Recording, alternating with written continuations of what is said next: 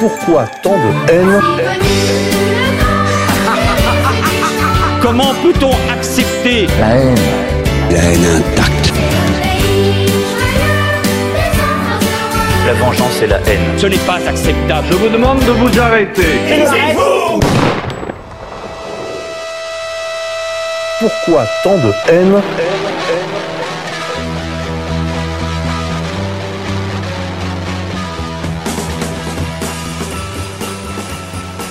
Chers amis auditeurs, bonjour, bonsoir, bienvenue pour cette édition de Pourquoi tant de haine, l'émission des génocides imaginaires. On se retrouve cette fois pour un magazine exclusivement et spécial sur l'affaire Kennedy avec Laurent Guyeno et Jean-Marc.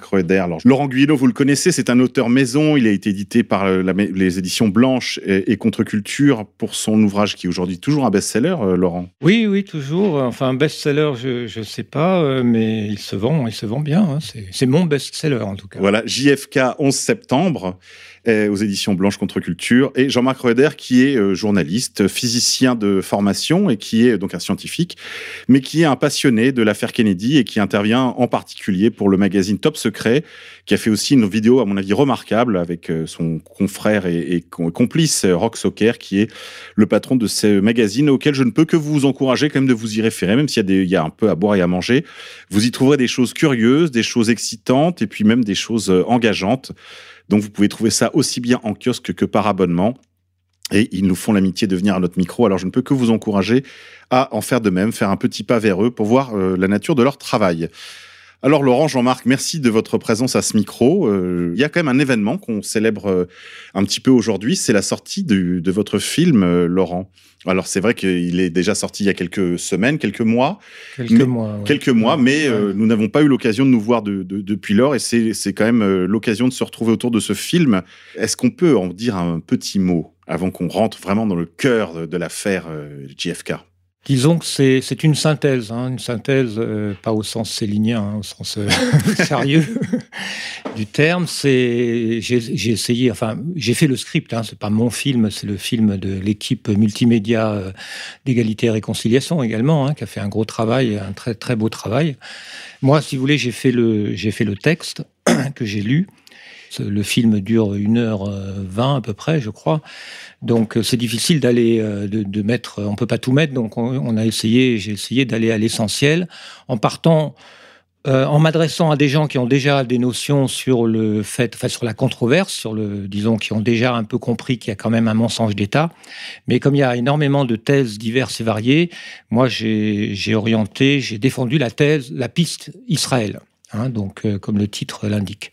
Voilà, ce qui veut dire que je ne m'étends pas sur toutes les, les, les incohérences de la thèse officielle. Enfin, je les, on les mentionne pour, euh, pour bien quand même. Pour mémoire. avoir Quelques, voilà, Oui. pour mémoire, Et pour avoir des repères. Par, euh, oui, Mais- par, mais- par acquis de conscience, de montrer quand même que la, thèse officielle est quand même bourrée de trous. Voilà. Voilà. Et puis dire. surtout, le- ouais, une particularité, c'est que c'est pas sur euh, John Kennedy, mais c'est sur les frères Kennedy. Hein, et d'ailleurs, on, envisageait de parler aussi du fils de John Kennedy, mais finalement, on en a fait un petit bonus et puis on n'a pas intégré ça pour pas rallonger trop parce que, enfin voilà, c'est aussi la particularité de ce film, c'est de partir du principe que pour comprendre les deux affaires Kennedy, il faut les, il faut les mettre en relation. Hein, c'est en fait deux aspects d'une même affaire, c'est deux crimes euh, en série en quelque sorte. Et quand on les compare, c'est en les comparant justement qu'on arrive à la piste Israël. Et c'est justement d'ailleurs ce qui explique pourquoi c'est très rarement fait. hein. C'est- C'est un peu, c'est curieux hein. quand on quand on réfléchit, on parle, on a, enfin quand on s'intéresse au euh, à l'assassinat de John Kennedy, en général, on n'entend pas parler de l'assassinat de son frère. Quand on s'intéresse à l'assassinat de Robert Kennedy, on- évidemment, on rappelle que son frère est mort et puis on parle éventuellement de la malédiction des Kennedy. Mais il y a, rarement eu un travail qui, consiste à essayer de, dégager des indices par, la comparaison, la confrontation de ces deux affaires. Et euh, voilà, c'est un peu la particularité de ce film. Voilà. C'est amusant Ouais. cette thèse, on va dire, ou cette, ce, ce courant d'examen de la, des affaires Kennedy comme étant le fruit d'une sorte de malédiction.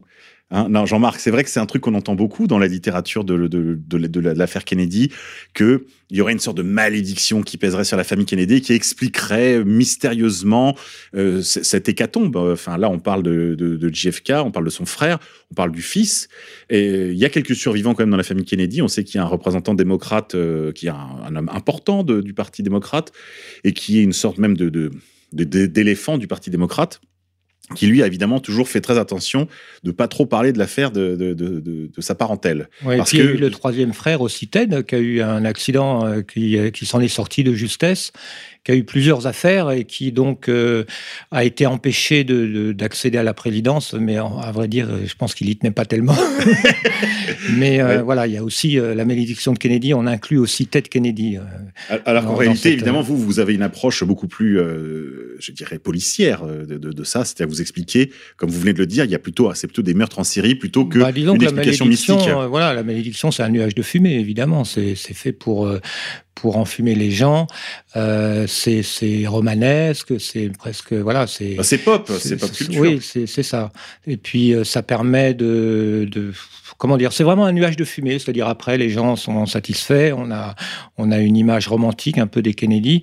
Euh, il y a aussi derrière euh, la notion de, faut pas oublier, derrière cette notion de malédiction des Kennedy, elle a été lancée par plusieurs auteurs dont je vais oublier le nom, mais derrière il y a toujours euh, l'insinuation que cette malédiction est due à, l'antisémitisme du père. Hein. C'est ce qui est très clairement impliqué dans le livre dont le titre est La malédiction des Kennedy, Absolument. et aussi dans le livre dont le titre est Les péchés du père. Euh, je crois que c'est Köstler. Euh, donc deux auteurs juifs qui, qui voilà, qui un peu, euh, euh, comment dire, développent cette idée que la malédiction, c'est en quelque sorte la malédiction de Yahvé, c'est la punition pour euh, pour les, les, les, les, péchés, l'antisémitisme supposé du père. Voilà. Évidemment, cette thèse de la malédiction est un écran de fumée très souvent, lorsqu'on s'intéresse à la littérature de la de l'affaire Kennedy, vous savez que tous les ans, il y a un grand symposium à Dallas. Euh, je pense que Jean-Marc, vous avez dû vous y rendre une non, ou deux. Jamais, non, jamais. Mais c'est un, une grande messe. Suis, les, Mais vous, vous connaissez, voilà. Toutes les vidéos intégrales du truc, etc. Et c'est vrai que c'est une grande messe de l'affaire Kennedy. Et vous le disiez tout à l'heure, Laurent, on ne parle jamais d'Israël dans l'affaire Kennedy. Et là-bas, c'est d'une certaine manière presque le tabou absolu. C'est-à-dire que on peut parler de la mafia, on peut parler des Cubains, on peut parler de qui on veut, mais on ne parle pas de la thèse de la filière israélienne. Ouais, même des extraterrestres, euh, on peut parler. On peut parler de tout. De oui. tout. Jean-Marc, vous-même, dans votre, qu'est-ce qui vous a conduit vous Alors, je à juste préciser, je suis pas Ouais. du tout journaliste. hein. J'aimerais bien, mais Non, mais vous écrivez quand même Moi, des je suis articles. un amateur. Attention, parce Ouais. que là, je, je suis un peu comme un fan de Monsieur Guyeno, dont j'ai adoré le- les écrits, des enquêtes absolument fabuleuses et euh, vraiment, euh, c'est- c'est une référence. Et si les gens l'ont pas lu, il faut absolument qu'ils le lisent, hein, parce que c'est vraiment c'est un monsieur de référence. Moi, je suis pas un monsieur de référence. Moi, je suis simplement un amateur qui a consacré 50 ans à étudier le truc, mais en amateur. J'insiste là-dessus. Je suis pas du tout un journaliste. hein. J'ai fait des articles pour euh, Rock Soccer et son magazine Top Secret, qui est, un des seuls magazines qui laisse justement s'exprimer tous les gens qui ne pourraient pas le faire sur ces sujets euh, tellement sensibles. Donc, euh, moi, j'ai- étudié uniquement l'aspect, ce que les, les anglo-saxons appellent forensic. C'est-à-dire que j'ai étudié tous les aspects techniques. Je peux dire avec une très grande précision ce qui s'est passé sur Dile Plaza. Je peux donner le nom des gens qui étaient tirés. Mais ceci dit, je ne peux pas forcément donner leur background, c'est-à-dire leur, euh, leur passé. Monsieur Guyeno a fait une enquête qui est beaucoup plus difficile que moi parce qu'il a justement su creuser ces aspects, parce que les aspects politiques, euh, géopolitiques, etc. sont très difficiles pour l'enquête. Et c'est pour ça que je disais, je peux pas me comparer du tout à M. Guyeno. Là, il y a, y a, y a quand même une, une différence. Moi, je suis un fan hein, de M. Guyeno. C'est-à-dire que euh, lui a fait un travail justement d'écrivain et de journaliste que je n'ai pas fait moi-même. hein. Oui, c'est vrai que vous abordez Moi, c'est les aspects purement l'aspect, je dirais. Moi, je suis Ouais, un petit peu. ouais. Voilà. Et, et C'est- quant à vous, vous avez abordé, Laurent, les aspects, on pourrait dire Oui, oui. de Mais l'affaire. il faut Moi, j'ai fait de toute facile, manière si souligner que dans cette recherche, comme dans le 11 septembre, c'est vraiment un travail collectif. C'est-à-dire qu'il y a une masse de- de- de- d'éléments qui ont été réunis par des enquêteurs, certains euh, au risque de leur vie, euh, puisque ceux qui vont vraiment apporter des éléments nouveaux, trouver des témoins euh, nouveaux ou, euh, ou dénicher des pièces euh, d'archives nouvelles, etc., bon, euh, sont euh, sur le terrain. Moi, je suis pas sur le terrain. J'ai lu, j'ai emmagasiné, j'ai digéré euh, tout ce que j'ai pu trouver. Et euh, mon travail, c'est essayer de relier les choses et, de synthétiser. C'est là où je pense que je suis assez bon, c'est-à-dire que j'essaye de, de créer un, un argumentaire convaincant. Hein. Donc en, m'appuyant uniquement sur les points convaincants, en laissant de côté tout ce qui est un peu douteux, discutable, et puis voilà. Et, je pense que c'est ça qui est le plus efficace parce que Euh, on peut pas tout dire et c'est pas la peine de, s'embarquer dans des spéculations sur des points qui sont finalement non démontrés ou non démontrables, qui sont toujours euh, discutables. Faut rester sur le- les choses les plus solides. Donc les choses solides, effectivement, c'est les aspects techniques, d'une part, et puis euh, l'identité des Oui, personnages oui, qui, oui. sont, qui sont autour de, de ça. Et là, après, on arrive à effectivement euh, dresser un profil de l'assassin, qui est en l'occurrence un- une, une entité collective. Quoi. Oui, et c'est, on peut- là, pour le coup, est-ce qu'on peut parler d'une conjuration, une conspiration au sens le plus classique du terme? Ah ben oui, sans, sans aucun doute, hein, évidemment. Au Euh, sens où il y a eu la conspiration suis- des, pour assassiner euh, voilà. César, par je, exemple. Je me revendique comme complotologue. Complotologue, Voilà, très bien. c'est C'est- ce vous qui êtes fait un scientifique, complotiste. Voilà. Voilà, c'est Voilà. complotologue. Pourquoi pas? Il y a, des, Hein il y a maintenant des, des, des il y aura voilà, il y aura peut-être un doctorat de complotologie Et pourquoi pas? euh, dans Et pourquoi pas? l'université. Bon, je serai un peu vieux, mais si, Mais ce si sera on fait appel à moi comme professeur émérite, euh, Et je, pourquoi je- pas? je suis on, là. on peut commencer par exemple par les ides de Mars, l'assassinat de. C'est vrai que cet argument nous est toujours rejeté à la figure, conspirationniste, complotiste. Il s'agit pas du tout de ça. L'histoire est émaillée de complots. Euh, jusque dans l'écriture, on trouve ça d'ailleurs le, le- le psaume 2 et les princes de la terre conspirent contre toi. Donc si il existe un dieu et qu'il est vraiment l'auteur de la Bible, eh bien euh, on sait euh, qu'il est lui aussi euh, complotologue. Bon. Ça m'étonne Alors- pas, ça m'étonne pas de lui. Alors, on va rentrer dans, dans le vif du sujet. Euh, moi, je me suis réservé de ne pas regarder le film avant cette émission, Laurent, parce que je voulais me garder la, la primeur de, de nos échanges. Est-ce que vous pouvez nous euh, dire déjà un petit peu sur le plan des faits euh, Qu'est-ce qu'on peut donner à nos, à nos auditeurs pour qu'ils comprennent l'ambiance dans laquelle va se produire cet, euh, cet assassinat? 22 novembre 1963 pour euh, John, voilà. Et euh, euh, en juin, c'était quand le, le 18 juin, je crois. 1968, hein, 18, je ne sais plus. pour, pour Bobby Pour Bobby, voilà, pour Robert Bobby, voilà. Euh, donc euh, voilà. Alors les faits, bon bah les faits, vous voulez les faits Les faits essentiels les faits Les faits essentiels. Bon, en fait, euh, bon, les faits sur John Kennedy sont assez bien connus. Enfin, la thèse officielle et la controverse est quand même assez largement connue parce que et, et c'est connu et puis c'est frappant. Ça, ça, c'est quand même très troublant hein, l'affaire de John Kennedy. C'est pour ça que euh, à la fin du film, on débouche un peu sur euh, sur des réflexions sur euh, euh, qui sont qui sont de l'ordre, on va dire peut-être de la de la psychologie collective de l'Amérique, parce que c'est un, c'est un, un secret, un mensonge qui travaille vraiment en profondeur le- la psyché américaine, puisque, bon, je pense qu'on les sondages donnent à peu près 75% d'Américains qui ne croient pas à la thèse officielle.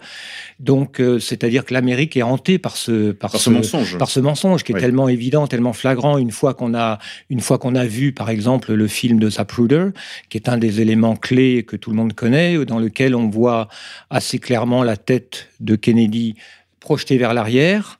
Alors que Oswald est censé être, Être derrière, derrière et l'avoir tué d'une balle euh, de- provenant de derrière. À ça s'ajoutent évidemment euh, les photos euh, des autopsies, enfin toutes les analyses sur l'autopsie qui montrent que l'autopsie qui a été faite à l'hôpital de la Navy dans, près de Washington a été euh, truquée.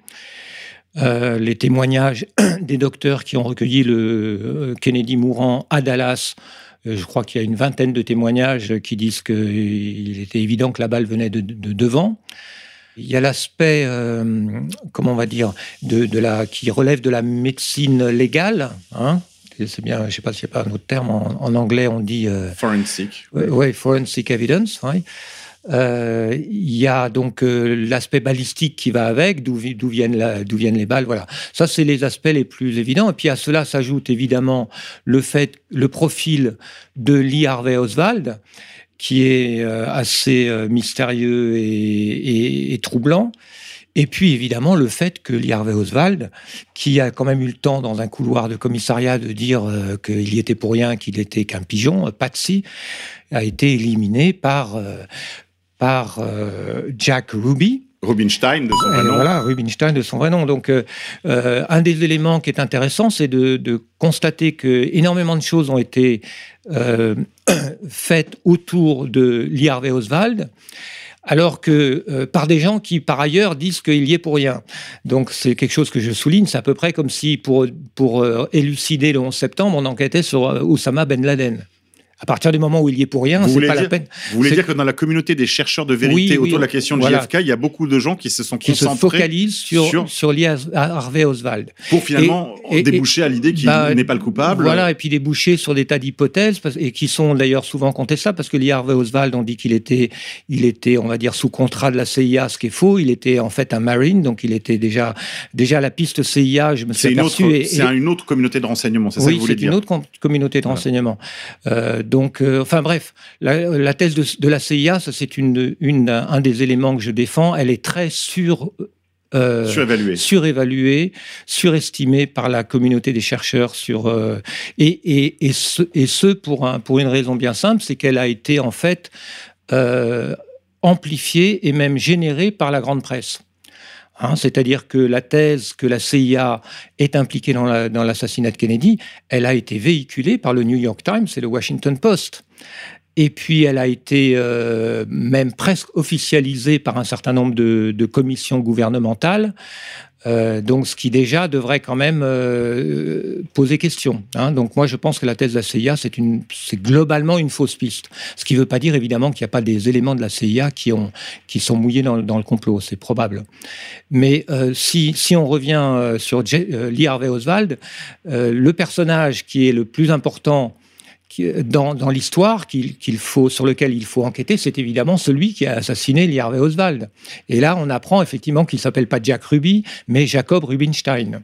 Oui. Et on commence à comprendre. Et, et son profil, on, on dit en général dans la, dans la littérature sur Kennedy, on dit que c'était un gangster. Oui, enfin, c'était un gangster euh, de, de, la, de la Yiddish Connection, on va dire. Hein, C'est-à-dire, euh, c'est un gangster juif lié à Mika, euh, Mickey Cohen, euh, qui lui-même est lié à l'Irgun, à Menahem Begin. Et donc, c'est une, une sorte de mafia juive qui est très impliquée dans le sionisme euh, au niveau, on va dire, de, euh, de, des bases œuvres.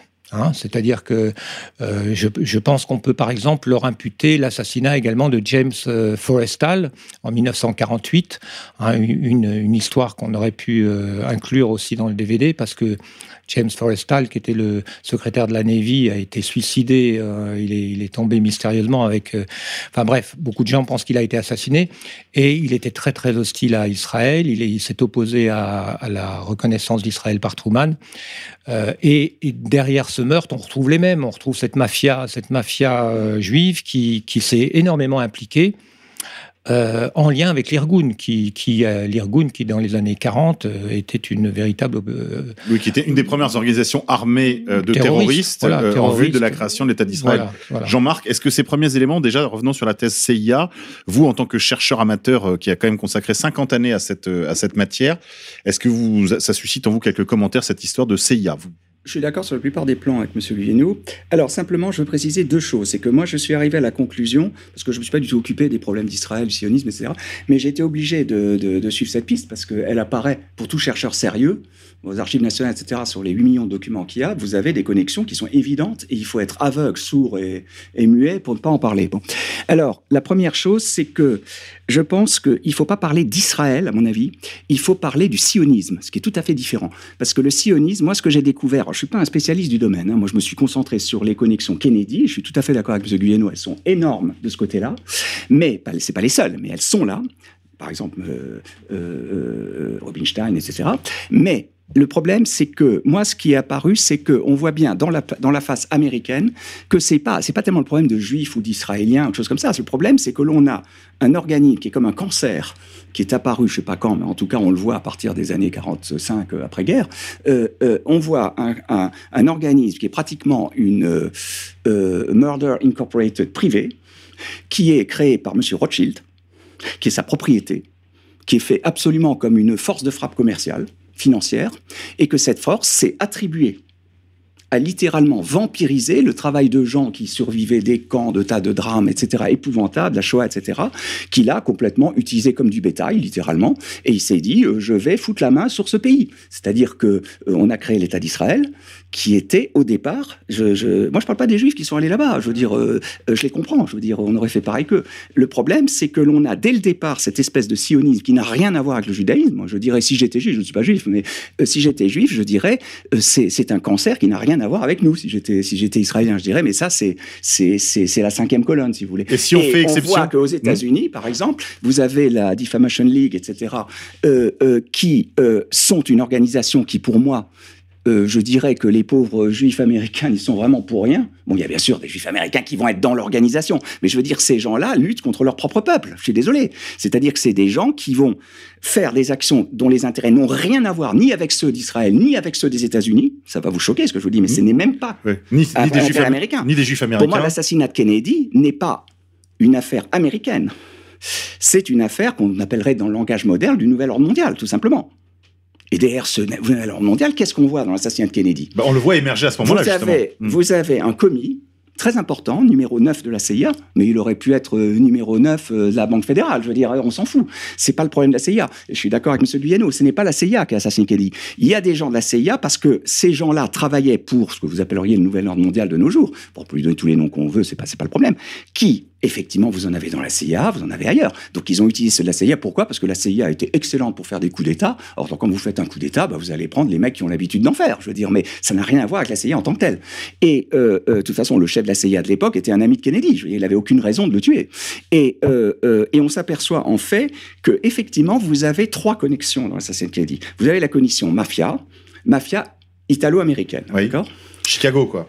Non, simple. pas Chicago, non, pas du tout. euh, non. Nouvelle-Orléans Nouvelle-Orléans. et D'accord. euh, euh, qui était le plus grand mafieux des États-Unis, mais qui dirigeait, qui donnait ses ordres aux gars de Chicago. Ils étaient ses associés, évidemment. Et vous avez une deuxième mafia. Alors là, on pense à qui, là? C'est Giancana?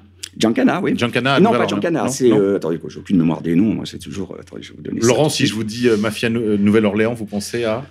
Bah, si vous voulez, moi je pense à rien parce que je pense que euh, la question de savoir qui a tiré, quels sont les tueurs et combien on les a payés et est-ce que c'était des Corses, des Italiens, est-ce qu'ils venaient de la mafia, euh, parce qu'il y a la thèse corse aussi. Hein. Oui, euh, Bon, on s'en fout un peu. Parce pas que tellement. si je veux Moi, je faire- trouve ça intéressant. Ça Oui. parle beaucoup de l'époque. Oui, mais d'accord, mais enfin, si je veux faire assassiner euh, le président Kennedy, il faut que je trouve des tireurs d'élite. on va prendre les je- meilleurs. On les voilà, meilleurs. on va prendre les meilleurs, on va les payer cher. Et puis, bon, comme ils sont pas idiots, il faut qu'il ait des. Enfin, ça fait partie de la logistique de l'affaire, mais ça nous informe pas tellement Sur l'intention. les, Mm. sur les voilà, sur les commanditaires de l'assassinat. Donc que ça soit des Corses ou des ou des Italiens, euh, voilà, je pense que c'est c'est secondaire, c'est accessoire, c'est pas inintéressant, c'est cer- certain. Et il y a beaucoup à dire, il y a beaucoup il y a beaucoup de choses qui ont été faites. Il y a même un, j'ai oublié son nom, il y a il y a un, un gangster qui est en prison pour euh, à vie, qui prétend qui prétend avoir avoir tiré la balle mortelle sur Kennedy. J'ai Oui, oublié son nom. complètement bidon. hein. Oui, Oui, c'est je pense que probablement je crois qu'il essaie de se il y a- faire mousser, cet voilà, homme, Il y a hein. énormément de choses Ouais. là-dessus. Mais a- voilà. a- dans Mais- cette affaire Kennedy, il y a beaucoup d'écrans de fumée. mais voilà, ce qui est de- intéressant, c'est d'aller, c'est de chercher qui a commandité euh, l'assassinat. Voilà, c'est quand même ça le, le- ce qui est intéressant. Et là, je suis pas tout à fait d'accord avec Jean-Marc parce que je pense que c'est vraiment Israël et je pense non seulement que c'est vraiment Israël, mais que c'est Ben Gourion, David Ben Gourion lui-même en personne qui aurait ordonné. qui, aurait ordonné. Disons qu'il y y, a un certain nombre de raisons de le penser. Parce que David Ben Gourion, si vous voulez, il faut se replacer dans la psychologie du personnage. David Ben Gourion a donné sa vie pour Israël. La création d'Israël, euh, en 1960, pour lui, Israël était, était en danger de mort. D'ailleurs, lui-même était- était membre de l'Irgun, si je me trompe euh, pas. Je sais plus s'il était membre de l'Irgun, mais enfin bon, euh, il, il est il- dans sa psychologie, si vous voulez, euh, pour le salut d'Israël, tout est permis. Les sionistes, si vous voulez, et les néoconservateurs le, le disent ouvertement, sont des machiavéliens, des machiavéliques, si vous voulez. C'est-à-dire, tout est permis. Il n'y a aucune aucune limite morale à ce qu'on peut faire et ce qu'on doit faire pour son pays. Le patriotisme justifie tous les tous les moyens. Donc, à partir du moment où David Ben Gourion a, conti- a compris que Kennedy était un obstacle insurmontable à la politique nucléaire d'Israël, parce que c'est ça le nœud du problème qui a été bien mis en lumière par euh, Michael Collins Piper, qui, à qui il faut rendre hommage Absolument. et à qui je dois rendre hommage, parce que Oui, c'est quand même lui le premier Oui. qui a défriché cette piste Israël. Oui, Euh, je- d'ailleurs, je- j'en profite pour dire aux auditeurs que vous pouvez, pour ceux qui sont anglophones, trouver des vidéos de conférences de Michael Piper sur Internet où il explique ce qu'il appelle la Israel Box, c'est-à-dire qu'on peut ranger finalement tous les acteurs dans cette euh, thèse euh, du, euh, du nucléaire israélien, alors Voilà. que c'est beaucoup plus difficile de faire rentrer tout le monde dans d'autres thèses euh, euh, Illuminati, extraterrestres ou mafia euh, de- Ouais, la Nouvelle-Orléans. ouais.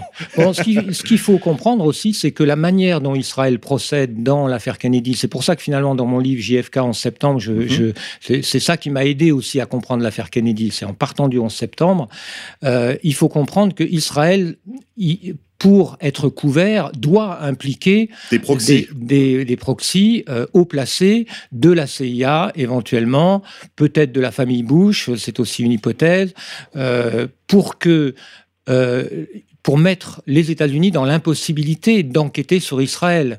Alors, Hein, on va et peut-être faire un tour justement de ces proxys avec Jean-Marc. Qu'est-ce qu'on peut identifier comme groupe euh, d'un collectif d'intérêts qui était mouillé Alors, on peut dire déjà, on a parlé tout à l'heure de la mafia italo-américaine. Moi, ce que je connais parfaitement, que je peux motiver parfaitement clairement, c'est que je peux donner tous les étages. Moi, j'ai fait ce qu'on fait dans la police, c'est-à-dire je suis l'argent. C'est l'argent qu'il faut Voilà. suivre toujours. Follow the money. Bah, tout ça, tout coûte cher. hein. Un coup d'État, ça coûte cher. Donc, suivez l'argent. Et l'erreur qu'ont fait beaucoup d'enquêteurs Mhm. pendant, pendant 50 ans, c'est de ne pas suivre la piste de l'argent. Moi, je l'ai suivi. Alors, la piste de l'argent, elle nous amène où? Elle nous amène aux pétroliers texans, qui Pétrolier financent texan. l'opération, c'est certain. Là, c'est une preuve absolue. Je veux dire, ils ont financé l'opération, Mhm. euh, qui a coûté des centaines de millions de dollars, qui était extrêmement cher. Et c'est eux qui l'ont financé. Donc les, les trois, le- les, euh, ce qu'on appelait les, les trois veuves, c'est-à-dire les plus gros euh, pétroliers, il y avait l'homme le plus riche du monde à l'époque, etc., qui, qui euh, euh, possédaient les trois principales compagnies pétrolières. Et ils ont utilisé un quatrième plus petit qu'eux, qui était George Bush Senior, qui Oui. lui possédait euh, sa propre compagnie pétrolière Arbusto, Arbusto Oil. et, oui. euh, qui lui-même était donc numéro 9, 10 à peu près de la CIA, mais surtout ce qui est important, c'est que Bush, c'est pas tellement son poste qui est important.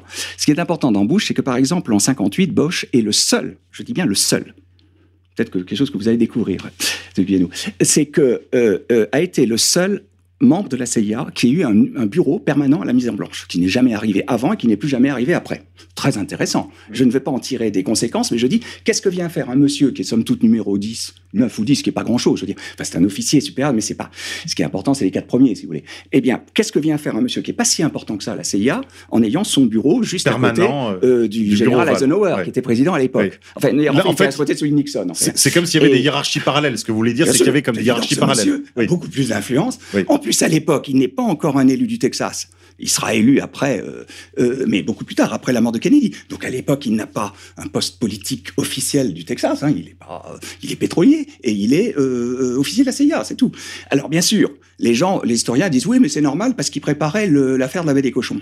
Oui, mais enfin, je veux dire, les autres qui préparaient l'affaire des cochons n'avaient pas de bureau à la Maison Blanche, que je Oui, sache. oui. Ils étaient trois à le préparer. Hein. Bush est un des trois. Alors, qu'est-ce qui motive Et- les pétroliers euh, texans à, à une telle euh, acrimonie à l'égard de, de les Kennedy motive, je ne peux pas dire parce que euh, c'est les raisons qu'on avance, qu'avancent les historiens, si Oui. vous voulez, même honnêtes. Hein, je ne parle pas Mhm. de ceux qui étouffent le truc, je parle de ceux qui sont très honnêtes. Ils vont vous dire, oui, mais vous comprenez, avec le, le- la taxation du pétrole, etc., ils ne pouvaient pas supporter ça. Je dirais pas forcément, parce que de toute façon, comme ils possédaient eux-mêmes un bon tiers de, de, de l'industrie d'armement américaine, donc des actionnaires majoritaires, ils pouvaient se permettre de payer quelques taxes pétrolières. Je ne pense pas que ça soit déterminant, si vous voulez.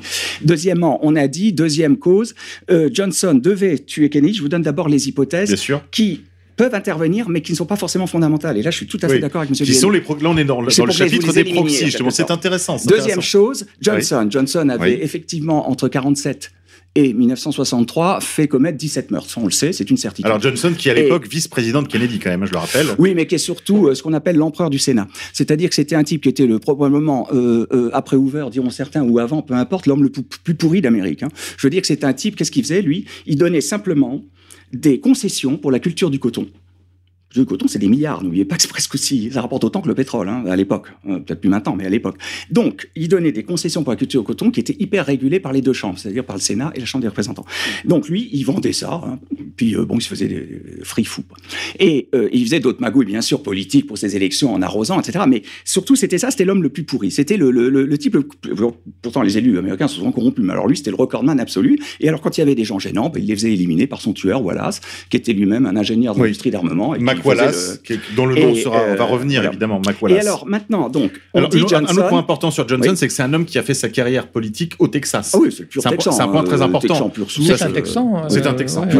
C'est important parce que dans le Et- ticket qui va être composé Kennedy Johnson, le fait que Johnson représente les démocrates du Sud. Donc là, c'est pas la veine euh, Hillary Clinton. Il faut se remettre dans ce que c'était le Parti démocrate de l'époque. C'est le Parti démocrate. C'était quasiment le, le- la façade officielle du Ku Klux Klan dans les États du Sud. Il faut, faut se remettre dans l'ambiance de l'époque. Et, et Johnson représente ce, ce courant démocrate-là aussi du, des démocrates Oui du. Sud. Oui Voilà. et non. Alors Johnson, il faut préciser que dans le dans le, le, le Landerneau euh, euh, démocrate du Texas, euh, c'est un modéré. C'est pas Oui. du tout un Non, extrémiste. C'est vrai qu'il est très moderne, mais en il revanche, pas il, d'extrême droite ou autre. non, mais Par il contre- représente quand même les États du Sud. Par contre, les types d'extrême droite, ceux qui, qui tiennent le Texas à l'époque, plus maintenant, mais à l'époque, c'était vraiment des, j'allais dire des fachos, quoi, pour dire les choses clairement, pour que les gens, je résume, parce que Oui, c'est- subtil, etc. Bon, tous ces gens-là qui étaient le- le- les pétroliers, qui étaient les propriétaires du Texas, de toute façon, eux, qu'est-ce qu'ils avaient? C'est eux qui avaient mis euh, Johnson, parce que Johnson, c'est un instituteur qu'on a fait monter d'un coup comme sénateur. C'est quand même pas mal, Il passe d'instituteur, il passe des salles de classe à sénateur en moins de 5 ans. Pourquoi? Parce que le type était complètement pourri. Il avait, euh, il était viril, hein, c'était pas un type qui était une euh, moue. Bon. Mais surtout, il, s'était lié d'amitié avec un des pétroliers, peut-être euh, tout simplement de façon naturelle, je dirais, hein. Euh, euh, peut-être une beuverie de bistrot, j'en sais rien. Et ce type, il a dit, celui-là, je, mise là-dessus parce qu'il n'est pas trop regardant moralement, il n'en a rien à foutre, lui, il veut arriver, donc il est très bien, on le prend comme canasson pour, comme élu. Donc il lui, il l'amène dès 47 comme élu.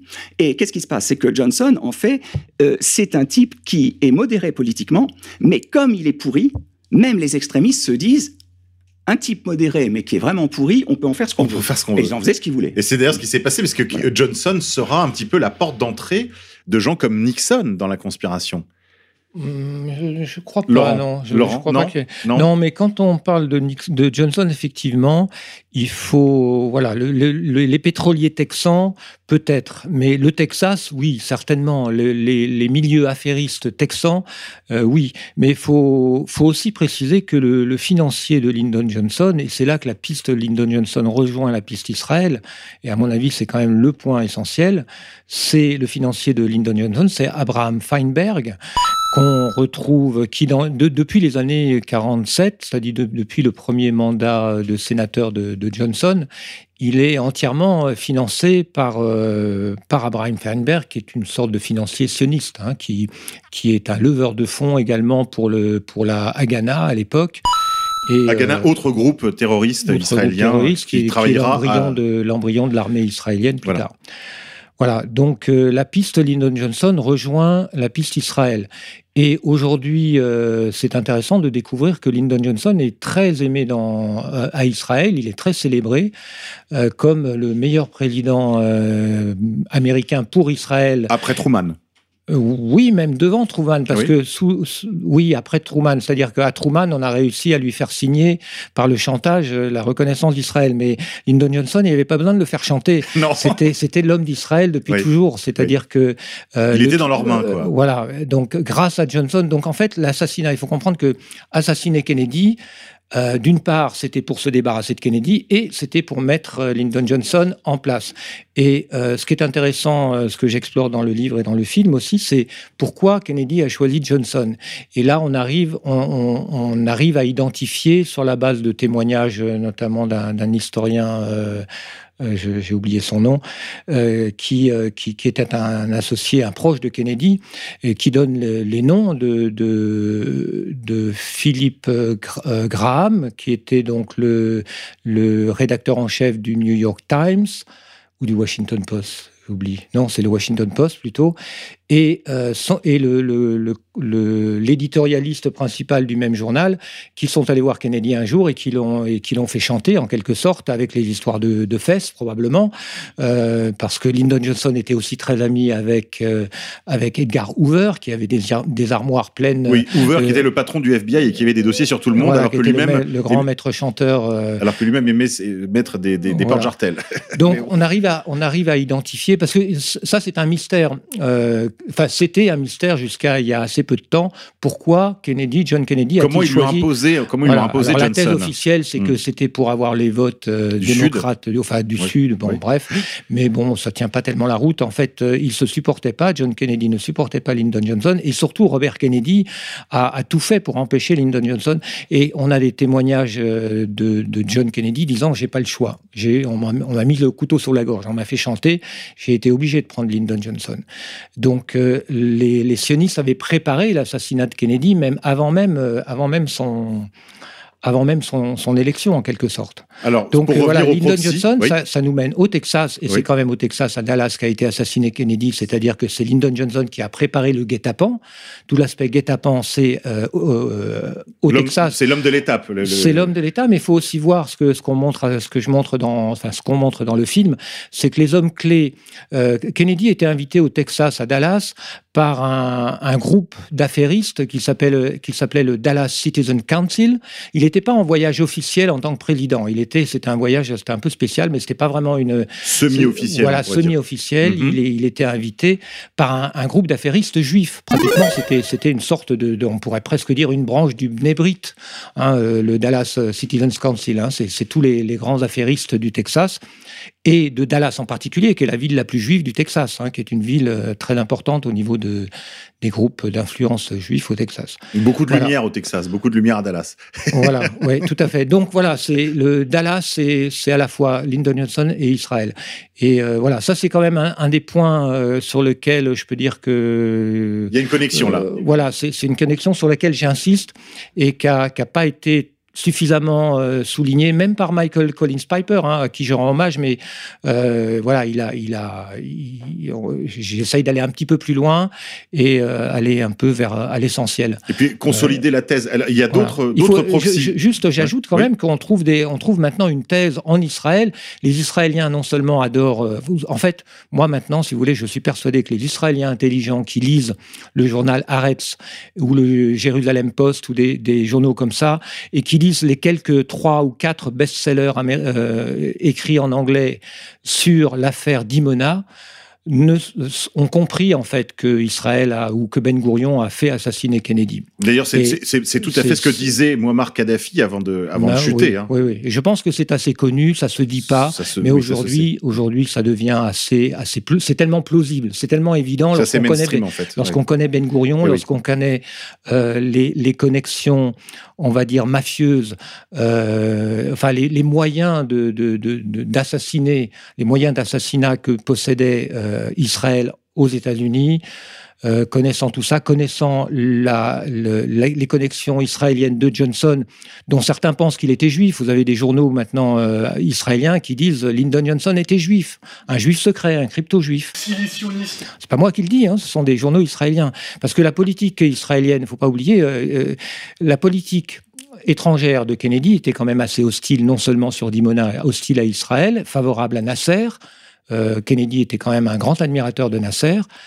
Euh, elle était aussi, son frère, qui était son ministre de la Justice, avait engagé une procédure pour euh, obliger euh, l'EPAC, qui s'appelait à l'époque le Zionist, American Zionist Council, à s'enregistrer comme agent étranger, c'est-à-dire que ce qui aurait limité considérablement Son action. son action. Et quand on connaît le pouvoir d'influence et de corruption de l'EPAC aujourd'hui, on se rend compte que c'était aussi fondamental pour Israël. Précise, Et si je puis- faire juste une remarque, Oui. c'est que l'histoire de l'EPAC est très importante parce que il faut savoir que le simple fait que Robert Kennedy s'oppose à eux pouvait déjà justifier son assassinat, je précise. Oui, oui, tout à fait, oui, tout à fait. C'est pour ça qu'il y a, il y a- enfin bon, je, je finis sur Lyndon Johnson parce que Lyndon Johnson, donc non seulement a inversé la politique étrangère de, sans que les Américains s'en rendent compte, hein, les Américains n'ont rien vu. Il a fait un vrai virage important de la politique étrangère Il américaine. a coupé l'aide Mm. économique à, à l'Égypte.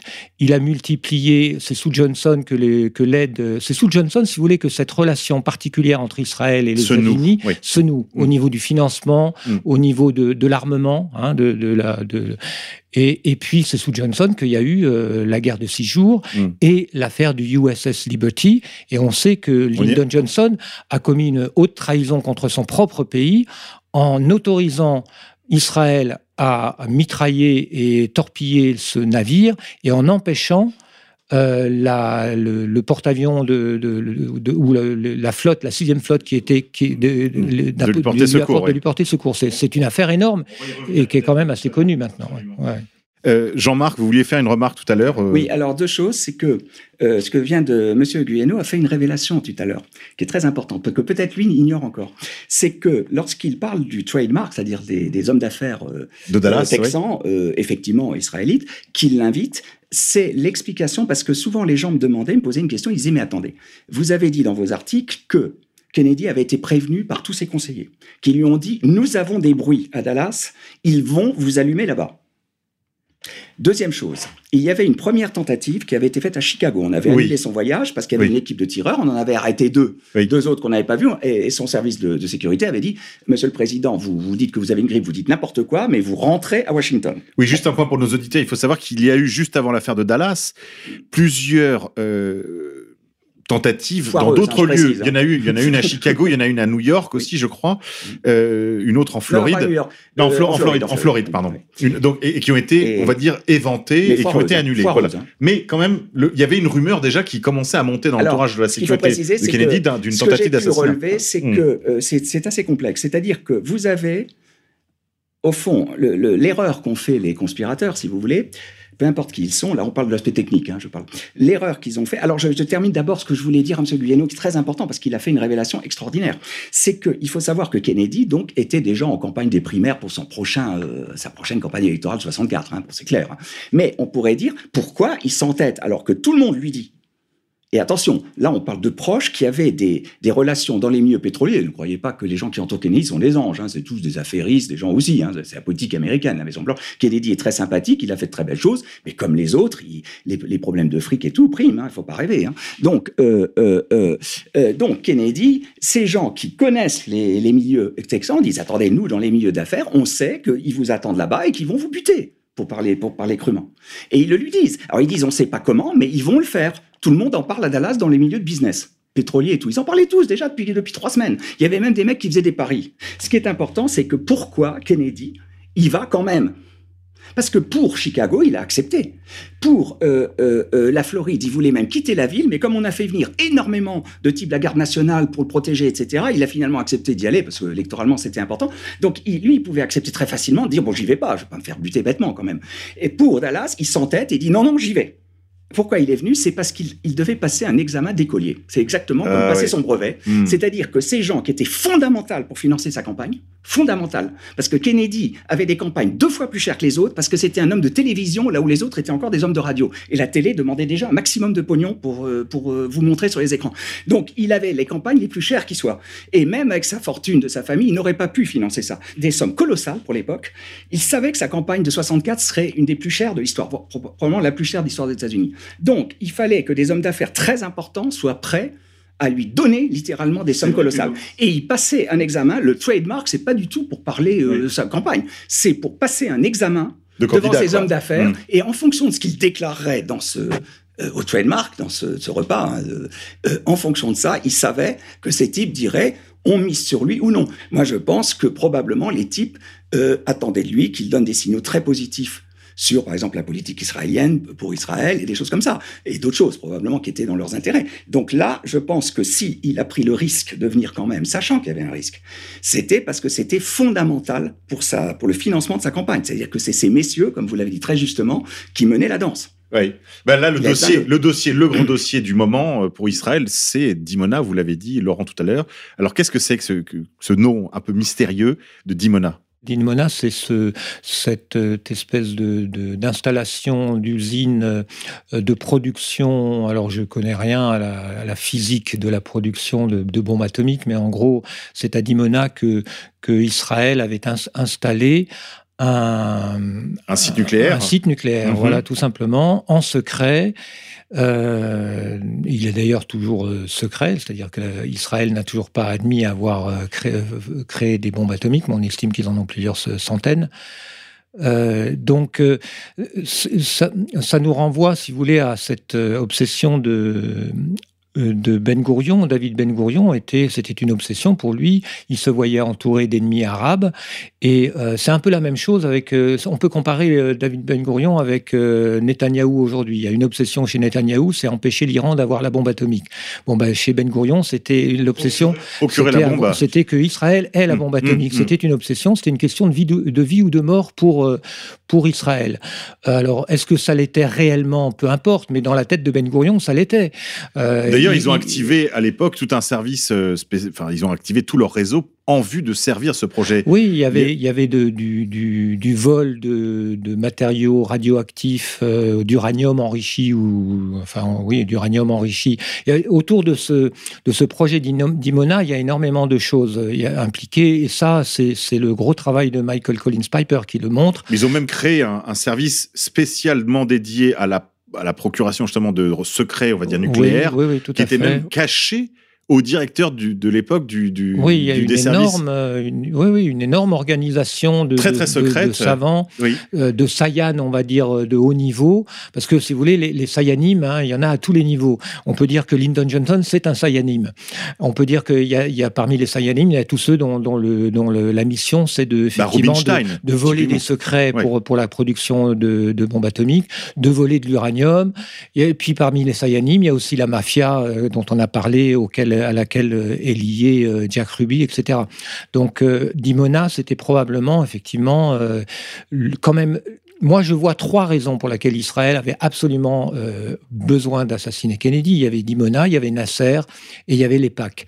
Mais Dimona, à mon avis, était dans la, dans le, dans la tête de Ben Gourion euh, l'élément le, plus important. Et il y a quand même un indice in- intéressant quand même à souligner, c'est que euh, je crois début novembre euh, ou, fin, fin octobre, je ne sais plus très bien, que Kennedy envoie une, une ultime lettre, un ultimatum à, à Ben Gourion en lui disant j'exige une inspection de ce site de Dimona immédiate et puis des inspections tous les 15 jours, etc. Euh, une lettre quand même assez ferme. Euh, les termes, en gros, c'était euh, dans, le cas contraire, les relations entre Israël et notre pays vont être sérieusement compromis. Le jour où Ben, Ben Gourion euh, devait recevoir cette lettre, il démissionne. Alors on a un peu l'impression qu'il démissionne pour ne pas recevoir la lettre, en quelque sorte, et ne, pour, pour ne pas avoir, Pour pas avoir à répondre. à répondre Pour, gagner du temps. en pour fait. gagner du temps. Mais peut-être aussi pour euh, plonger, on va dire, dans un niveau euh, de, de, pro- profond- de pro- profondeur, si vous voulez, pour passer de l'état à l'état profond, en quelque sorte, et diriger les opérations d'un niveau, d'un niveau profond.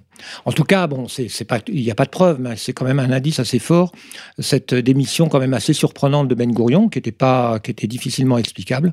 Alors Kennedy envoie une lettre exactement la même à son successeur, qui était Lewis euh, Escol, je crois. Ouais, et il ne reçoit pas de réponse et il est mort quelques, quelques temps plus tard. Ils ont gagné du temps. C'est, non, mais c'est, vraiment ça, c'est un, un truc qui est, qui est un des plus fascinants en fait dans cet événement, euh, dans cette longue séquence d'événements. Ouais. C'est cette démission de Ben Gourion. C'est, c'est quasiment du Game of Thrones là. Le Oui, parce que surtout c'est- qu'il revient après au pouvoir, je crois, euh, un peu plus tard. hein. Et. Ben Gourion, il ne faut pas oublier que c'est le ministre, c'est le premier ministre et le ministre de la Défense. Il, ass- il assure les deux postes. En fait, euh, Israël, c'est Ben Gourion à l'époque, hein. un petit peu comme euh, aujourd'hui, c'est Netanyahou, c'est-à-dire c'est un homme qui contrôle tout et surtout la politique militaire, parce que la politique militaire pour Ben Gourion, c'était l'essentiel, c'était, euh, le, voilà. Alors, il y a, un personnage que je voudrais évoquer rapidement, puisqu'on en est à parler de Dimona et du programme nucléaire israélien. Euh, on a parlé tout à l'heure de la grande communauté des chercheurs autour de la- la- l'assassinat de, JFK. Euh, Il y a un film qui avait relancé beaucoup euh, cette passion aux États-Unis, c'est la sortie de JFK justement, dans, incarné à, à l'écran par Ke- Kevin Costner. Et le producteur de ce film JFK, c'est pas n'importe qui, c'est très intéressant.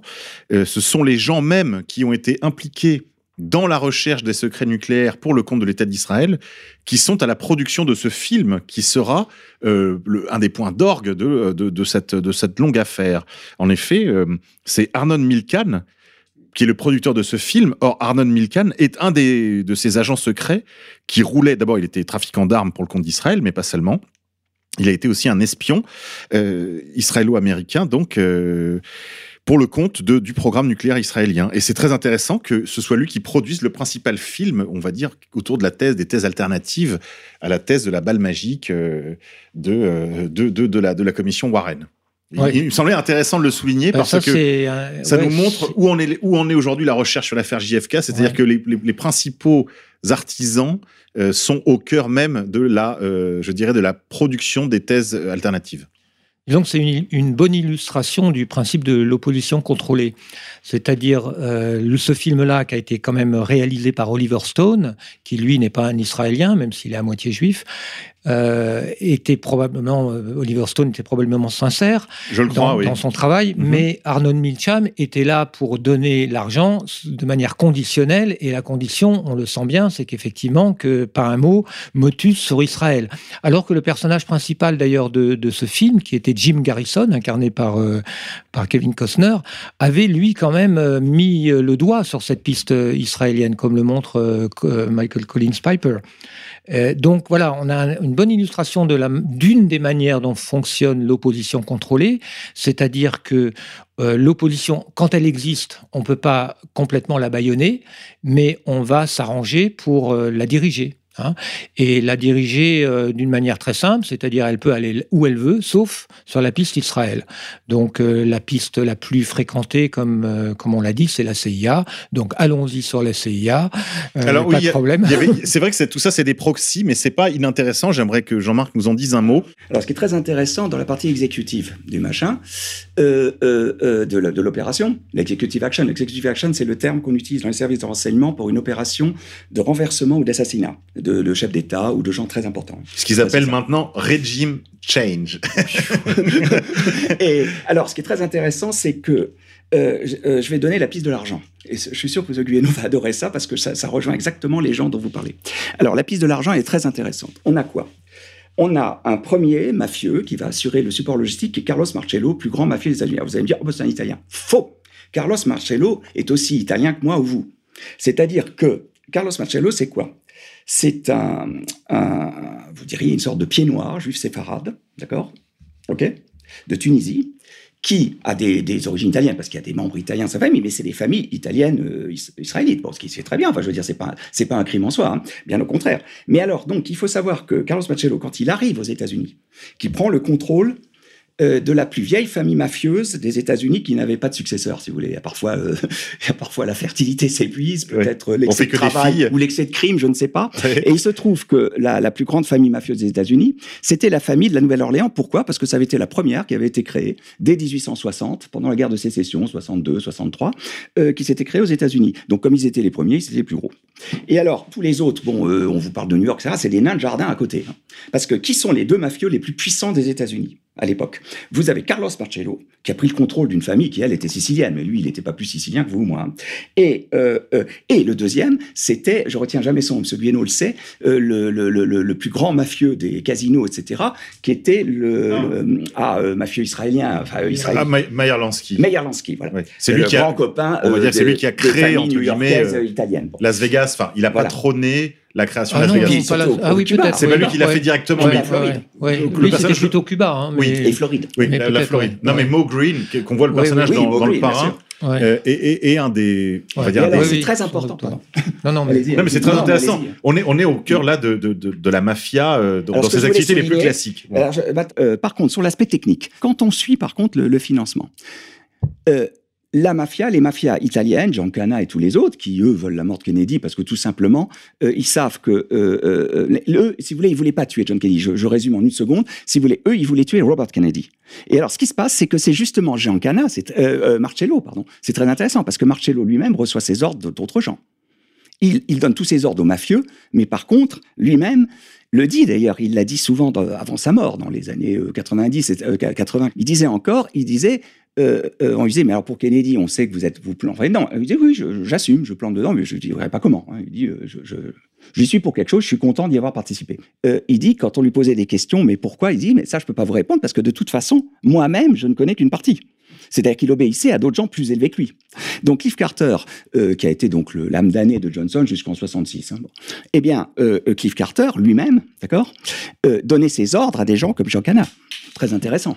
Oui, Euh, ou, comme, euh, ou comme euh, Marcel- Marcello. Ou Mac Wallace. donc, Marcello euh, s'oppose à ce que les Italiens assurent le financement. Il s'y oppose. Et il choisit qui? Il choisit un certain John Léon Rubinstein. Alors, qui est John Léon, Léon Rubinstein? John Léon, le- Léon Rubinstein, c'est un homme qui mange à deux râteliers. Il est d'une part un lieutenant à Dallas, on appelle ça des lieutenants dans la mafia, c'est-à-dire un officier, si vous voulez, euh, de la mafia, et il représente les intérêts de Marcello à, Dallas. On me dirait, bon, bah, c'est clair, donc c'est un, un mafieux qui, qui euh, certes, n'est pas italien, mais qui travaille pour eux. Parfois, ils avaient des noms italiens qui pouvaient être lieutenants de, mafieux, parfois. Mais non, parce que ce qui est intéressant, c'est qu'on s'aperçoit que certes, le- le- l'établissement euh, qu'il tient en association avec un, autre monsieur qui lui est tenu par Marcello, euh, avec des danseuses nues, etc. Euh, Carousel Club, certes, ça c'est Marcello. Par contre, euh, on s'aperçoit que monsieur Rubinstein a d'énormes intérêts à Dallas, qui eux n'ont rien à voir avec la mafia, enfin la mafia euh, italienne, si vous voulez. Donc Marcello. Euh, Marcello dit, ça n'est pas les mafieux qui vont avoir l'argent en main et qui vont euh, euh, l'argent sera géré par monsieur Rubinstein. Et là, je rejoins tout à fait Monsieur Guyeno, c'est-à-dire que là, on a quelque part des puppet masters, c'est-à-dire des, des gens qui tiennent les ficelles, qui sont derrière euh, euh, euh, Jack, Jack Ruby, Ruby, ouais. mais qui ne- qui n'ont rien à voir avec la mafia italienne. La mafia italienne, elle a fourni juste le support logistique. En gros, ils fournissaient les flingues, ils fournissaient euh, le matériel nécessaire pour les tireurs cubains d'élite et les tireurs texans. Euh, euh, bon, il se trouvait que les tireurs texans appartenaient à la CIA, mais ils auraient très bien pu aussi travailler pour des mafieux. Hein. Je veux dire, c'est pas. Je sais pas si vous connaissez cet auteur, messieurs, qui s'appelle euh, Roderick Mackenzie, qui a écrit un livre qui s'appelle Men That Didn't Fit In, donc les hommes qui ne cadraient pas, et qui en fait a été un témoin assez direct euh, de tout cela. Et il a eu la chance, contrairement à beaucoup d'autres témoins, parce qu'il faut savoir que c'est une affaire qui est émaillée de témoins qui ont vu pas grand-chose et qui sont tous morts, euh, dans, euh, qui des accidents de voiture, qui des suicides à deux balles, euh, des overdoses, enfin toutes sortes de morts. On sait que l'affaire Kennedy est émaillée de témoins morts de, de, de, de, morts suspectes. Bon. Et cet homme, qui s'est caché quasiment toute sa vie, euh, en fait, a eu les aveux de Mac Wallace, donc ce bras droit de Johnson, et qui lui a, lors d'une cuite, enfin, il était bourré, quoi, ils se sont vus le lendemain. Lui était déjà dans le dans l'infrastructure, en fait. Il s'occupait d'une safe house, donc d'une des maisons de sécurité, dans lesquelles ils ont caché des équipes de, de tueurs. Eh bien, cet homme raconte, il donne les noms de tout le monde, euh, des acteurs, euh, des, tireurs, euh, des patrons, des chefs d'équipe, et même des commanditaires. Alors, pas des commanditaires finaux qui ont intéressé Laurent dans son travail, on va dire les commanditaires intermédiaires, les Rubinstein et autres. Et il parle en particulier d'une soirée qui se serait passée la veille de l'exécution de Kennedy sur euh, Delhi Plaza, à laquelle assistaient entre autres euh, des, membres de l'équipe de, Nixon. Donc on avait à la fois les Johnson, les Nixon, euh, et puis tous ces proxys dont on a parlé et qui ont, c'est vrai, longtemps été un écran de fumée entre le public et euh, la réalité de l'affaire Kennedy que vous avez euh, élucidé tout à l'heure euh, pour nous, Laurent. Mais il y a d'autres proxys dont je voudrais qu'on dise un mot quand même. Ce sont les Cubains et le, ce qu'on pourrait appeler l'extrême droite américaine. Euh, Est-ce qu'on peut dire un mot de ça, Jean-Marc? Alors, il faut savoir une chose, c'est que pourquoi est-ce qu'on prend des Cubains? Pourquoi on C'est pas prend le des meilleur Cubains? choix, parce Pourquoi que c'est des des Cubains, gens oui? qui sont des gens qui, qui croient à leur cause, hein, Mhm. ils défendent le Cuba contre le communisme, etc. Ils sont sincères, on peut les détester ou les adorer, mais ils sont sincères. C'est des gens, je dirais, des gens droits. C'est pas, même s'ils ont peut-être fait des mauvais choix, je ne peux pas juger moi. Mais euh, parce que bon, la dictature cubaine, pour moi, euh, je dirais, la dictature de Batista était une horreur, celle d'après était tout autant une horreur. Je dirais, les deux finalement sont sanguinaires, que ce soit Castro ou Batista. L'un avait en levant le poing fermé, euh, l'autre peut-être Batista en levant la main ouverte. hein, je veux dire. Donc pour moi, c'est c'est bonnet blanc, blanc bonnet. Mais donc ces Cubains d'extrême droite qui luttent pour euh, récupérer leur île, je peux les comprendre à la Mhm. limite. Et euh, de même que je comprenais ceux qui suivaient Castro pour libérer leur île aussi. hein. Je veux dire, c'est pas, je veux dire, je rentre pas là-dedans. Et c'est pas le problème, ça n'a rien à voir. Ce qui est important, c'est pourquoi on prend des Cubains. Parce que Kennedy prépare, enfin c'est Robert Kennedy qui en est chargé. hein. Euh, Robert Kennedy prépare une opération. Alors ça, c'est pas les opérations multi-bidons de la CIA, c'est une opération John c'est-à-dire Jack et Robert, c'est-à-dire les deux frères, euh, avec l'aide de Maxwell Taylor, le chef suprême de l'armée américaine, le General Chief of Staff. Et alors, qu'est-ce qu'il prépare? Il prépare une opération depuis 1962. Cette opération euh, consiste à préparer un débarquement qui sera fait par des pays sud-américains pour éviter une guerre nucléaire. Et les Américains arrivent derrière, comme par hasard, ils disent Oh, les Sud-Américains ont pris Cuba, bah, on va aller les aider. Pourquoi? Parce que Khrouchtchev, après l'affaire des missiles de Cuba, euh, avait dit si jamais vous essayez de renverser Castro, je déclenche une attaque nucléaire sur les États-Unis. Et c'était sérieux. Khrouchtchev était cinglé. D'accord? Faut pas oublier qu'il n'était pas très normal, ce type. Et il l'aurait fait. Et Kennedy savait qu'il l'aurait fait. Donc le problème, c'est comment renverser Castro On peut plus laisser faire la CIA avec leurs conneries. Parce que là, qu'ils c'est la guerre garantie. Ils, ils avaient raté l'o- l'opération de la baie des cochons. c'était foireux, c'était Ouais. complètement foireux. Peu importe la baie des cochons, de toute façon, c'est une, une des multiples opérations foireuses de la CIA. De toute façon, la CIA, 90% de ce qu'ils font est foireux. Alors, donc, le problème, eux, ils prennent les choses en main. Kennedy, qui était un anticommuniste convaincu, contrairement à ce que croient beaucoup de gens, il était férocement anticommuniste. Il avait dit à son frère, tu vas me monter un truc correct. Et ils ont monté ça. Alors, qu'est-ce qu'on faisait? On débarquait, c'était 64, c'était prévu. On débarquait euh, avec des, des, commandos ou des gens d'Argentine, du Chili, de, de, de, pays comme ça, qui étaient euh, le, une sorte d'union sud-américaine, qui faisait un débarquement. Dit, bah, les Américains, pour le moment, des pilotes américains qui les appuient, il hein, ne faut pas se faire d'illusions. Mais enfin, officiellement, c'est pas les Américains. Puis après, on, on, on prenait Cuba. Et alors, cette opération, qui s'appelait Amworld, était tellement dangereuse à cause du risque de guerre nucléaire, qui était réel, Mhm. que les conspirateurs, peu importe qui ils sont, euh, euh, or là, je dirais que pour avoir cette idée, la façon dont ils l'ont fait, je serais assez sur la piste de M. Guyeno, parce que ça, c'est c'est des raisonnements de, de joueurs d'échecs à 60 coups à l'avance. Mhm. Qu'est-ce qu'ils ont fait? C'est absolument génial et très simple. Ils ont dit, voilà, pour, si l'on assassine le président des États-Unis, alors d'abord, ils ont dit aux mafieux et aux autres, vous n'assassinez pas Robert Kennedy, parce que, et alors Marcello a prononcé une phrase extraordinaire. Il a dit, je vais vous citer un problème, un, un proverbe, qui dit, si vous coupez la queue d'un chien, d'accord, il pourra continuer à vous mordre. Si vous lui coupez la tête, non seulement il ne remuera plus la queue, mais il ne Ah. vous mordra plus. Donc, il a dit aux gars, euh, aux mafieux qui voulaient tuer Kennedy depuis trois ans, il avait dit, vous ne touchez pas à Robert Kennedy, parce que si vous le tuez, son frère va se venger. Eh oui. Et le président des États-Unis, il a tous les moyens. Donc, il a dit, si vous voulez vraiment faire un coup, vous laissez faire les gens sérieux, c'est pas nous. Vous laissez faire les gens sérieux, lesquels c'est M. Guino qui vous répondra, c'est pas moi. Et vous laissez faire ces gens sérieux, et eux, ils vous disent, d'accord, C'est très on va vous intéressant. mettre là-dedans, vous allez fournir des armements, des choses de base que vous savez faire comme C'est mafieux. très intéressant. C'est-à-dire que si un coup avait, été, avait dû être fait par la mafia italienne, Voilà. ça aurait été plutôt un coup Oui, bah, plus, tout le monde plus aurait dit, modeste. C'est la mafia, c'était foutu. Est-ce que, Ah, vous, euh, est-ce que vous pensez, Laurent, que la, la mafia avait les moyens Non, non, de- mais de le- faire le cette problème de la mafia, c'est ça. On peut acheter euh, des tireurs euh, et puis euh, les payer grassement, et ils vont, ils vont vous faire le boulot correctement. Mais ont-ils les moyens de museler les médias pendant 50 ans? Ont-ils les moyens La, De maf- mafia a-t-elle monter- les moyens? C'est ça la grande question. C'est qui a les moyens de, de, de, de- comment dire, d'imposer ce, cette censure sur tous les grands médias, d'empêcher le gouvernement, toutes les, les instances gouvernementales des États-Unis, de, de les empêcher d'enquêter sérieusement pendant 50 ans. Euh, alors on va dire la CIA peut-être, en tout cas certainement pas la mafia. Mais moi je dis la CIA non plus, parce qu'il y y a une rumeur qui court selon laquelle la CIA contrôle les médias. Soyons sérieux, la CIA ne contrôle pas les médias. Vous savez, c'est une, rumeur. On a- il y a même une fausse citation d'un euh, certain... euh, je- je- J'ai Non, ils son contrôlent pas les médias, mais ils ont monté des opérations Mais oui, bien sûr, Mockingbird. mais, bien mais sûr. par contre, c'est pas contrôler ont- les médias. Ça, ils c'est ont acheté- les médias, ils on sait très bien- la boue pendant on sait 50 très ans bien comme les qui possède les médias. On sait très bien qui possède les médias, qui contrôle les médias, qui, hein, voilà. Donc, euh, si vous voulez, ça, C'est un- une bonne illustration de, de cette dialectique euh, CIA, Mafia. euh, mais mafia, CIA, pour ne pas dire clairement qui possède réellement les médias aux États-Unis. Mais euh, sur les sur les Cubains, euh, je, je pense qu'il faut quand même clarifier une chose très simple, c'est que effectivement. Il y, a, je crois, pas loin, il y a pas loin d'un million de Cubains en Floride à l'époque. Hein. Il y a une énorme communauté euh, cubaine qui a, qui a fui la révolution de Castro, euh, qui ont été, ils ont été dépossédés par Castro de, de toutes leurs affaires, de tous leurs casinos et autres. Euh, ils euh, ils, euh, ils n'ont qu'une obsession, c'est de reprendre Cuba, et ils comptaient sur l'opération des- de la baie des cochons que Kennedy a fait échouer. Enfin, Kennedy a refusé de se faire rouler par euh, Alan Dulles, qui l'avait embarqué là-dedans en lui disant "Vous inquiétez pas, les Cubains vont se révolter contre contre Castro, on n'aura rien à faire."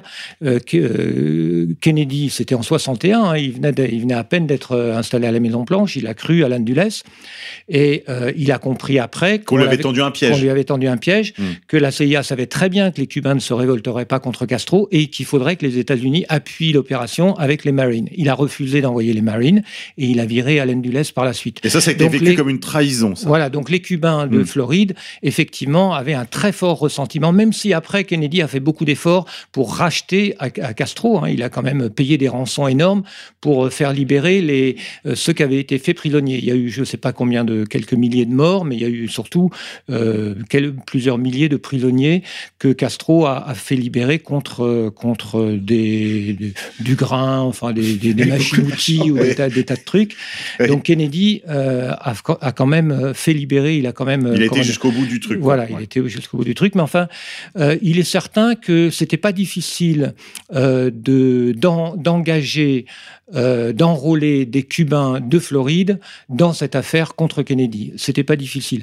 Il y a une, une sorte de rumeur qui circule, enfin une thèse, une hypothèse qui circule, qui est assez plausible, mais même si elle n'est pas totalement euh, démontrable, euh, qui est que en fait les c'est la thèse, si vous voulez, d'ailleurs, ce qui, pourrait expliquer, parce que c'est vrai que c'est un mystère, comme le signale Jean-Marc, pourquoi Kennedy est allé se mettre dans ce guet-apens et, et tout sourire quand on le voit. Ce qui est quand même assez impressionnant, c'est de le voir dans cette limousine décapotable, euh, souriant avec Jackie à ses côtés, alors que le, le simple fait d'être dans une limousine décapotable, et puis en plus à Dallas, dans le fief de Lyndon Johnson, était quand même un truc, euh, euh, je veux dire... Pas très euh, prudent. assez- pas très prudent. Euh, Attends, juste pour expliquer pour, aux auditeurs, il faut qu'on comprenne, on est au Texas, c'est-à-dire complètement euh, pas la, la ligne, euh, on va dire, euh, multiculti de, de, de, Bah, de le Kennedy. Texas, c'est- c'est en quelque, c'est un État dans l'État déjà aux États-Unis. Hein. C'est un État qui a une histoire particulière. C'est un pays très qui, qui indépendant se considère, voilà, qui se considère comme indépendant de Washington. Il y a une Voilà. sorte de rivalité très profonde entre Dallas,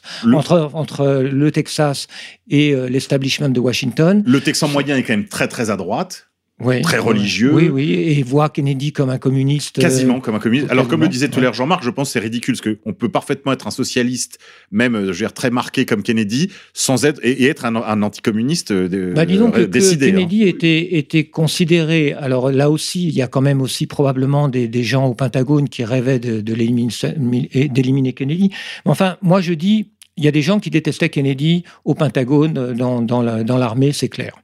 Mais entre détester un président et même Et euh, se réjouir quand il oui. est mort et assassiner le président, pour un homme d'armée, pour un un gradé, monde. pour un Oui, général, Il y a un monde, il y a Voilà, et c'est un, un, fossé que sautent euh, sans, sans trop réfléchir énormément de, de chercheurs sur Kennedy. Oui. C'est-à-dire, une fois qu'on a prouvé qu'il y a des gens qui détestaient Kennedy, euh, des gens de l'armée qui, quand même, euh, bon, ont une certaine éthique en général, même si elle est un peu étroite, elle est justement, c'est une, c'est une éthique, euh, comment dire, qui est basée quand même sur le re- respect de la hiérarchie.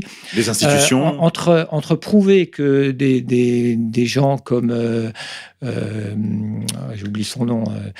Euh, des gens qui détestaient véritablement Kennedy. Voilà, une fois qu'on a prouvé ça, on n'a quand même pas prouvé qu'ils ont comploté pour, euh, pour Alors, il l'éliminer. y a des noms qui ont été jetés en pâture quand même, Jean-Marc. Il y a des noms qui ont été jetés en pâture au moment où on a parlé tout à l'heure de Garrison. Garrison a fait son enquête. Il a sorti quelques noms. Il a sorti le nom de David Ferry. Il a sorti le nom de C'est Clay très Shaw. simple. Clay Shaw, c'est un homme qui est complètement tenu par euh, Marcello. C'est un, c'est un homme qui a travaillé pour la CIA et tout ça, ça tout le monde est d'accord. Mais ça n'a rien à voir avec la CIA. Son rôle, Shaw, il est très simple. Shaw, c'est quoi? C'est un homme qui tient complètement la chambre de commerce de, De la Nouvelle-Orléans. Nouvelle-Orléans. Mhm. Donc, euh, en gros, un des parasites les plus friqués. J'entends par parasites, c'est des, des hommes d'affaires qui ne font jamais d'affaires, qui se contentent de ramasser du fric aux autres, hein, des, aux vrais hommes d'affaires. Donc, il tient la, la, la, la chambre de commerce de Dallas, il a, il a la présidée. Après, il pouvait plus la présider au moment de l'affaire Garrison, parce que de toute façon, il avait fait tellement de magouilles qu'on voulait plus lui. Donc, les shows, il avait un rôle très simple, c'est qu'il était l'homme qui devait vérifier que les valises de billets arrivaient bien au destinataire dans le complot sur Kennedy et qu'ils n'étaient pas emmenés au passage. Donc lui, qu'est-ce qu'il faisait? Il utilisait un ancien officier du FBI complètement alcoolo qu'on voit dans le film, qui est devenu détective privé, Mhm. dont la, oui. est beaucoup moins importante que ce que pense euh, le, euh, ce que pense le réalisateur JFK. En fait, c'est un rôle mineur. Son rôle, c'est simplement d'avoir d'utiliser ses bureaux où viennent les Cubains qui disent on a besoin de 1000 dollars parce qu'on va acheter, euh, Mhm. on a besoin de s'entraîner là-bas pour faire des tirs euh, de, de sniping, etc. Ils, ils, ils- payent ce genre de choses, si vous voulez. Et Shaw est l'homme qui veille à ce que dans cette euh, officine, Chacun de reçoit ce qui privé, lui est dû, quoi. euh, il n'y Mm. ait pas des, des, des euh, bah, par exemple, en particulier des types de la CIA qui prennent quelques billets au passage. Vous voyez ce que je veux dire Bon, Shaw est très secondaire. Bertrand, Bertrand, enfin Shaw Bertrand. oui, oui. Oui, mais son nom quand même Mm, revient dans la euh, Sionist Connection. Ah, voilà. Oui, oui, bah oui. C'est là- un- oui. Mais Dans ça, le- dans l'assassinat lui-même, il est secondaire. Il a un rôle Par très contre, secondaire. il est absolument primaire parce qu'il est un peu comme en quelque sorte le comptable qui Le vérifie compte- que l'argent doit aller sans qu'il soit détourné. Ce que je voudrais Or, expliquer. si on lui confie ça, ça veut dire que lui n'a pas un rôle important dans la partie flingage, si vous Mhm, voulez. C'est mhm. pas, c'est le film pour ça est assez faux, si vous voulez. Et c'est pour ça qu'il a été finalement acquitté. Il était blanchi, rien. oui, oui. Par contre, euh, ce que Garrison n'a pas pu faire, mais lui il savait, mais il n'a pas pu puisque vous avez vu, ils l'ont, ils l'ont abattu en vol en quelque sorte euh, Oui. administrativement. euh, euh, c'est que Cléchaud, par contre, c'était l'homme de l'argent. Donc il fallait suivre qui était au-dessus de Eh Cléchaud. oui. C'est ça qui est intéressant. Et Eh là, oui. je n'ai pas de réponse. hein. C'est ça, c'est plutôt dans la direction. Oui, ce- il faut savoir que Cléchaud ou Clé Bertrand, parce qu'il avait ce, Clé Bertrand, pseudonyme, euh, c'est ce que dit euh, Michael Piper, et ça, à mon avis, c'est très intéressant, nous reconnecte avec euh, la, la Sionist Connection. Et moi, à mon avis, là où c'est important que les auditeurs comprennent ça, c'est qu'il faut comprendre, comme le disait tout à l'heure Jean-Marc, il y a là aussi des hiérarchies parallèles. C'est-à-dire qu'on peut avoir un rôle très mineur dans l'opération au plan exécutif de euh, l'assassinat de Kennedy, mais par contre avoir un rôle dans la superstructure ou dans la structure clandestine, dans la hiérarchie parallèle, qui nous ramène toujours sur la route de Tel Aviv. Laurent Guyeno. Oui, oui, bah, de toute manière, il faut comprendre la manière dont fonctionnent les Sayanim. Hein, euh, C'est-à-dire que euh, Israël dispose d'une- réserve quasi illimitée de gens euh, dans toutes les professions qui sont prêts à donner un coup de main sans poser de questions. Et ce genre d'affaires, ça fonctionne sur la base du need to know, c'est-à-dire chacun ne sait que ce qu'il doit savoir et n'en sait pas plus. Tout ce qu'il sait, c'est qu'on lui demande de rendre service à Israël en faisant ceci ou cela. Point. Donc euh, il y a énormément de gens, si vous voulez, qui sont impliqués soit dans le- Dimona. Vous voyez ce que je veux dire Ça c'est très important à comprendre parce que sinon on a du mal à comprendre comment il est possible de garder le secret. Alors sur l'affaire Kennedy, puis sur l'affaire du du 11 septembre, c'est encore plus difficile, mais c'est le même principe. C'est-à-dire qu'une fois que vous avez compris qu'il y a des gens aux États-Unis qui sont soit des binationaux, soit des Israéliens de cœur, de toute manière, qui sont prêts à faire euh, des choses illégales euh, pour Israël, sachant qu'on va les protéger si jamais ça tourne mal, sachant qu'ils veulent pas savoir exactement les détails parce que moins ils en savent, mieux mieux c'est. Et, voilà, et tout fonctionne comme ça. Et le, le cœur de cette organisation euh, se trouve où? Bah, à mon avis, il se trouve au Bnebrit. Hein, C'est-à-dire qu'il y a quand même des réseaux secrets. Je sais que ça va devenir bientôt interdit de le dire qu'il y a des réseaux secrets euh, qui. vous pouvez y euh, aller, il y a un, un, un cinquième des Européens qui pensent oui, comme vous. Oui, oui, mais on va bientôt, on va bientôt leur. euh, les- oui, voilà. Alors euh, là, on peut parler de réseau secret. Le, le probablement, est quand même un des cœurs de. de c'est- là que se, se nouent un certain nombre de, de contacts et puis de, de complots de ce type-là. Alors Cléchaud, lui, j'ai pas, j'ai pas creusé. J'ai Mhm. eu du mal à suivre. J'ai, un peu de mal à suivre euh, euh, cette piste-là qui me paraît quand même peu concluante. C'est pour ça que j'en parle peu. Mais c'est vrai que c'est, c'est la. Il est, il était impliqué avec la société Permindex, je oui, crois. absolument, Permindex. absolument. Permindex, qui était, euh, qui était impliqué dans, dans le. Dans, Qui était en fait une sorte de prête-nom, on peut dire une société, une société Alors là, je, à- peux répondre puisque j'ai tracé ça. J'ai- passé du- 14 ans à tracer Permadex. Je vous en, je vous en prie, Alors, Jean-Marc. pour Permadex, c'est assez simple. Là, je peux, je peux répondre tout de suite. Permadex, attention. euh, quand vous allez sur des sites euh, sérieux sur Kennedy, on va vous dire Permadex, c'est le sommet de la pyramide. C'est complètement faux. Permadex, c'est simplement euh, un, organisme intermédiaire de blanchiment. C'est-à-dire que ça permet d'avoir un argent qui est traçable, qui, à la sortie de Permadex, est intraçable. Alors, comment on le sait? Parce que Permadex a opéré, alors c'est très intéressant, Permadex opère en Europe dans le cadre dans les années 50-60 jusqu'en 61 à peu près 62. Après, ils ont, ils ont interdit en Europe, donc ils se, ils se réfugient au Canada où le, le pour une raison que j'ignore, les accueille à bras ouverts et dit vous pouvez ouvrir vos bureaux là. Alors Permadex, qui, est, qui est dans Permadex? C'est très intéressant. On a quoi? On a bien sûr nos chers pétroliers texans. On a Marcello, qui siège dans le conseil d'administration de Permadex. Très intéressant comme ça. Et, pas en tant que mafieux, évidemment, puisque les mafieux n'en ont rien à foutre dans Permadex, évidemment. Mais lui, il le siège en tant qu'homme d'affaires. euh, bon. Et ils savent que c'est un mafieux. Et qu'est-ce qu'on a derrière? On a, dans Permadex, on a aussi toute une équipe de gens européens, que je n'ai pas pu tracer, d'ailleurs, je dois être honnête, euh, euh, qui, eux-mêmes, étaient la branche de Permadex quand elle était en Italie. Absolument. Ben, je vais vous faire la connexion parce que Qui ça, je l'ai fait. Finançait, c'est très intéressant, elle finançait quoi? Et oui, qui elle finançait des opérations liées à la guerre d'Algérie, des guerres de décolonisation, des connexions énormes. Euh, Permadex continue à financer l'OAS une fois que, que, que De. Gaulle a, a, Oui. a- a bradé l'Algérie. Et euh, euh, euh, là, je parle pas du, du peuple algérien qui avait tout à fait droit à son indépendance. Je parle du fait très simple qui m'avait Oui. choqué, moi, Bah, des Français d'Algérie. Kennedy. C'est que oui. les, Mm. les, les Algériens ne voulaient absolument pas des champs pétroliers du désert. Ils savaient pas quoi en faire. Et c'est De Gaulle qui a dit je vous ordonne de les garder. Bon, c'est pour ça que moi, ça me fout un peu en colère pour les Français. Ça n'a rien à voir avec le peuple algérien qui avait droit à son indépendance. Absolument. Parce que c'est vrai qu'on a été des enfoirés. Hein, je veux dire, euh, on les a exploités de façon honteuse pendant des années. Je comprends très bien qu'ils aient eu envie d'être indépendants. Par contre, euh, ils demandaient pas à garder les puits de pétrole, donc ils savaient pas quoi foutre. Et c'est De Gaulle qui a voulu qu'ils les gardent. Bon, ça, c'est, je veux pas rentrer dans la politique, ça, c'est d'autres problèmes. Et alors, donc, ce qui est très intéressant, c'est que Permindex finance donc l'OS après ce coup-là, qui est la mauvaise, comme vous le savez, pour de bonnes et de mauvaises raisons.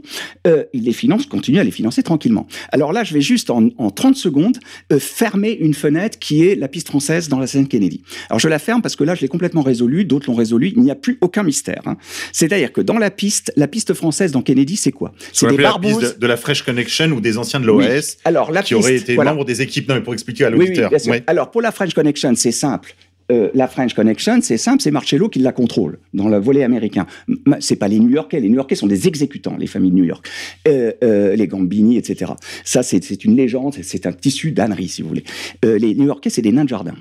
Et à partir du moment où Lucky Luciano a été mis en exil, New York n'est plus rien dans la mafia, c'est des petits. Par contre, Marcello, lui, contrôle la French Connection. C'est lui le patron de la French Connection. Pour la partie américaine. Pour la partie On parle de- française, ça vous en parlerez vous-même. On parle de Et trafic d'héroïne euh, depuis la Turquie. De Gaulle, Oui. de Gaulle je, vous en 30 secondes, c'est très simple comme dossier. De Gaulle a un membre de la French Connection. Je ne citerai pas son nom parce que je l'avais mis une fois dans un article, mais on m'avait dit ne, ne le cite pas parce que sa famille fait des procès encore de nos jours. Je les comprends parce que euh, ils, euh, ils y sont pour rien, ils n'ont pas envie qu'on parle d'un ancêtre qui est bon. Mais Moi, enfin, je fais cas- gaffe surtout parce qu'il y avait des Corses et qu'ils oui, ont voilà, la colère bah voilà, tenace. voilà, voilà, voilà. Bon. Et alors, donc, euh, non, mais c'est vrai, sa famille n'a pas à souffrir d'un de ses membres qui n'était pas très honnête. Bon. Et alors, donc, ce, ce monsieur, euh, euh, ce monsieur avait en quelque sorte une, une sorte de, comment dirais-je, de patience de De Gaulle parce qu'il avait été quelqu'un de bien dans la résistance. Il y a eu des truands qui ont été bien dans la résistance, d'autres qui ont été pas bien. Lui, il était dans ceux qui avaient été bien. Donc, quand il, euh, était dans la French Connection, De Gaulle disait, bon, De Gaulle disait, c'est- très mal de faire être d'or, mais lui, vous l'emmerdez pas trop parce que comme il travaille pour mes services de renseignement, il était barbouze, comme beaucoup de truands hein, qui travaillent pour les barbouzes. Vous savez ça mieux que moi, vous le traitez souvent. Donc, lui, c'était, il travaillait pour les services français, hein, le, le, le, le- le SDEC, devenu DGSE après. Et donc, lui, qu'est-ce qui se passait? C'est que lui, il était dans la French Connection. C'est pas forcément un des plus gros. Enfin, il était quand même un homme important. Donc, qu'est-ce qu'avait fait la, DGF, enfin, le SDEC Ils avaient dit, euh, euh, euh, notre cher général, le président général de Gaulle, est très, très inquiet des membres de l'OS qui se sont réfugiés dans les camps de la CIA pour Cubains. Euh, en, en- en Louisiane. Donc, et il y avait plein de mecs de l'Ouest qui s'étaient réfugiés là-bas, parce que sinon ils se faisaient abattre par les barbouzes de Gaulle, tout simplement. Donc on comprend que les gars, ils préféraient les marais aux, aux- aux- à, nos beaux- à nos belles collines françaises, parce qu'au moins là, ils pouvaient rester en vie, s'ils se faisaient pas bouffer par les crocos à l'entraînement. Et alors, la CIA les utilisait, ils adorent ce genre de gens qui qui, qui Oui, les soldats perdus, oui. Voilà. Et alors, donc, qu'est-ce qui s'est passé? C'est que De Gaulle avait dit, moi, je me méfie de ces mecs, parce que comme je sais qu'ils veulent me flinguer, le problème, c'est que ceux qui sont aux États-Unis, avec l'aide de la CIA, ils pourraient peut-être un jour y réussir. Hein, ils se méfiaient quand même. Bon. Et alors, donc, il avait envoyé le mec de la French Connection, il lui avait dit, écoute, euh, euh, euh, enfin, pas lui, mais enfin, il avait fait, il- on lui avait fait dire que le président, de, enfin, le général de Gaulle ne l'emmerderait pas s'il fournissait des renseignements sur ces mecs de l'Ouest. Donc, qu'est-ce que faisait lui? Comme il était dans la French Connection, que la French Connection utilisait aussi les Cubains, ça, enfin, tout ce monde travaillait ensemble, c'était Oui, on parle de French Connection, c'était beaucoup Corsican drogue, Connection oui, quand voilà. même. hein. Oui, Ouais. c'est- des Ouais. mafias corses. moi. Ouais. Et, et, de, du Midi, enfin. De, Corso Marseillais, Bon, ouais. Voilà. Et qui travaillent main dans la main avec les Italiens, puisqu'ils sont de, de. Au fond, c'est des, des cousins, si vous voulez. Et alors, donc, euh, euh, lui, il, euh, auprès de Marcello, il avait appris l'histoire de Kennedy. Parce que dans les repas, dans la villa de Marcello, à Nouvelle-Orléans, on parlait de ça très ouvertement. Et dans les, dans les conversations, dire certains en ont parlé, on a les enregistrements du FBI, d'ailleurs, qui enregistraient tout en plus, parce que Marcello ne savait pas, ce qu'il a amené en tôle beaucoup plus tard. C'était du style, euh, euh, oui, euh, cet enfoiré de Kennedy, euh, on va se le faire, donc on va faire le, frère, comme ça, le Robert pourra plus rien faire. Et en même temps, il disait, euh, euh, euh, mais de toute façon, c'est pas nous qui ferons le coup en plus, parce qu'ils sont tellement cons, les mecs qui, qui vont le faire, c'est qu'ils nous demandent juste, nous, de, de, fournir du, logistique, et c'est eux qui vont foutre leurs tireurs, leurs mecs là-bas, donc c'est très bon. Et eux gagner du fric en plus dans l'affaire. Très bien, pour les mafieux, c'est parfait. Et alors donc, qu'est-ce qui se passe? C'est que ces Français, le type se fait passer pour un officier français perdu, sous ce faux nom, pour pouvoir, en quelque sorte, circuler tranquillement dans ces, dans ces milieux assez euh, interlopes. Interlope, ouais. Et en fait, en réalité, c'était simplement un autre homme qui était un de ces mecs de la French Connection, qui a fait croire qu'il était un autre officier qui lui-même était en France et qui a été très surpris quand on lui a dit, mais, Oui. euh, etc. Il y a eu tout un jeu de, de- France de double nom, Voilà. de masque. Donc c'est là que vient Ouais. toutes les confusions. Donc oubliez Oui. la filière française, elle est, elle est dans la partie tireur, elle n'existe pas. Alors maintenant, ce que je voudrais terminer, qui est très important, parce Mhm. que là j'ai passé quand même 50 ans et j'ai la clé définitive. C'est pas, c'est des smoking guns, hein, c'est-à-dire des preuves absolues. Donc on sait que pourquoi on a pris des Cubains qui avaient rien à foutre dans l'assassinat Kennedy Même s'ils détestaient Kennedy, c'est pas parce qu'on déteste quelqu'un qu'on va les utiliser. On pourrait dire qu'ils avaient des super tireurs anciens de la CIA ou des gens comme ça qui faisaient très bien le boulot. Pourquoi prendre des Cubains? Même s'ils tirent bien. C'est simplement parce qu'il fallait, comme l'a dit Trem justement, M. Guéno, il fallait que le gouvernement américain ne puisse pas enquêter sur cette affaire. Alors qu'est-ce qu'ils ont fait? Tous ces Cubains étaient entraînés au camp de Pontchartrain, ils étaient entraînés pour une seule chose faire l'opération d'assassinat de Castro et de débarquement euh, de l'année suivante euh, à Malte. Donc, ils n'étaient entraînés que pour ça. Donc, qu'est-ce qu'ils ont fait? Ils ont dit vous prenez un maximum de gens de la CIA, des milieux euh, d'opposition cubains, d'extrême droite, ou pas d'ailleurs, hein, enfin, il il y avait de tout, hein. Et vous prenez un maximum de gens qui sont impliqués dans l'opération Homeworld, parce que comme cette opération, si jamais on la prend, c'est la guerre nucléaire réellement, Mhm. il ne- le gouvernement américain devra étouffer quoi qu'il arrive. C'est-à-dire que si jamais on identifie nos tireurs, ça, on s'en fout complètement. Parce, que, le gouvernement gouver- dira, le vous gouvernement oubliez tout couvrira. ça, ça n'existe pas. Le gouvernement couvrira. Oui, quel que soit le nouveau quel- président, quel Ouais, que soit le nouveau régime. C'est pas une question de régime. C'est très habile. Voilà. Et c'est pour ça que très habile. Warren, qui était un homme intègre, le président de la commission d'enquête qui sera mise en place euh, quelques jours après la mort de Kennedy. Warren, Earl Warren était un des meilleurs amis de Kennedy. Il était en larmes quand euh, il sortait du bureau de Johnson, il pleurait, mais à grosses larmes, ce qui n'était pas le genre du bonhomme. C'était président de la Cour suprême, c'était un mec sérieux. hein. Et Earl Warren était en larmes, pourquoi? Parce que lui, quand Johnson lui dit euh, euh, Earl, est-ce que vous acceptez de prendre la commission d'enquête sur Kennedy? Lui dit tout de suite oui, j'étais un ami de la famille, je veux me venger. Hein, Et c'est pas du tout un pourri. Et il ressort en larmes. Et on sait maintenant par Cliff Carter, qui a parlé très tard, dans les années euh, euh, 70. Il a expliqué à, à des amis, il a expliqué ce qui s'était passé. C'est qu'il a dit, le problème, c'est que Johnson lui a dit, écoutez, Earl, vous allez présider cette commission, mais il est clair que On va vous allez On va bidonner. garder un tireur unique. Alors, il a dit, bon, euh, euh, on nous propose euh, ce, ce, ce Lee Oswald là qu'ils ont arrêté, euh, mais il dit, vous pouvez en prendre un autre si vous voulez, mais vous me gardez un tireur. Il faut pas qu'il y en ait deux, il faut pas qu'il y ait de complot. Bon. Et, et alors, Warden dit, mais vous n'y pensez pas, enfin, je suis président de la Cour suprême quand même. Et alors, il lui dit, oui, je sais. Il dit, mais C'est ne ça ou pas- la guerre nucléaire Johnson lui dit, ne croyez surtout pas que je suis un salaud. Il l'était, mais enfin, il dit, je suis aussi honnête que vous. Bon, on devait se marrer quand même, mais et il lui dit, voilà le problème. Et ça lui a été confirmé par d'autres gens. On lui, il lui parle d'Unworld. Et il lui dit, si jamais vous parlez de ça, euh, automatiquement, tous les mecs qui trompent là-dedans, que ça soit certains officiers perdus de la CIA, que ça soit euh, les Cubains, ils sont tous dans cette opération. Il faut savoir que, par exemple, les, deux tireurs cubains, enfin les trois tireurs cubains, pardon, qui étaient dans l'affaire, euh, qui d'ailleurs ont tous raté leur cible, se dit en passant, c'était les types qui étaient dans le commando qui devait exécuter Castro dans l'opération. C'est les tireurs d'élite qui étaient entraînés pour ça. Donc catastrophique. Il faut savoir que euh, tous les mecs, par exemple, qui euh, sont dans l'équipe de sécurité qui va protéger un peu tous ces gens qui sont sur Dile Plaza, la moitié sont dans l'opération Homeworld. Il faut savoir que Lee Oswald, alors Lee Oswald, je réponds tout de suite comme ça vous le saurez, Lee Harvey Oswald n'est pour rien dans l'assassinat de Kennedy, rien. Lee Harvey Oswald, c'est quoi? C'est un, un Marines qui est euh, recruté, mais attention, il est recruté comme, comment dirais-je, il n'est pas recruté comme agent de la CIA, c'est beaucoup plus compliqué.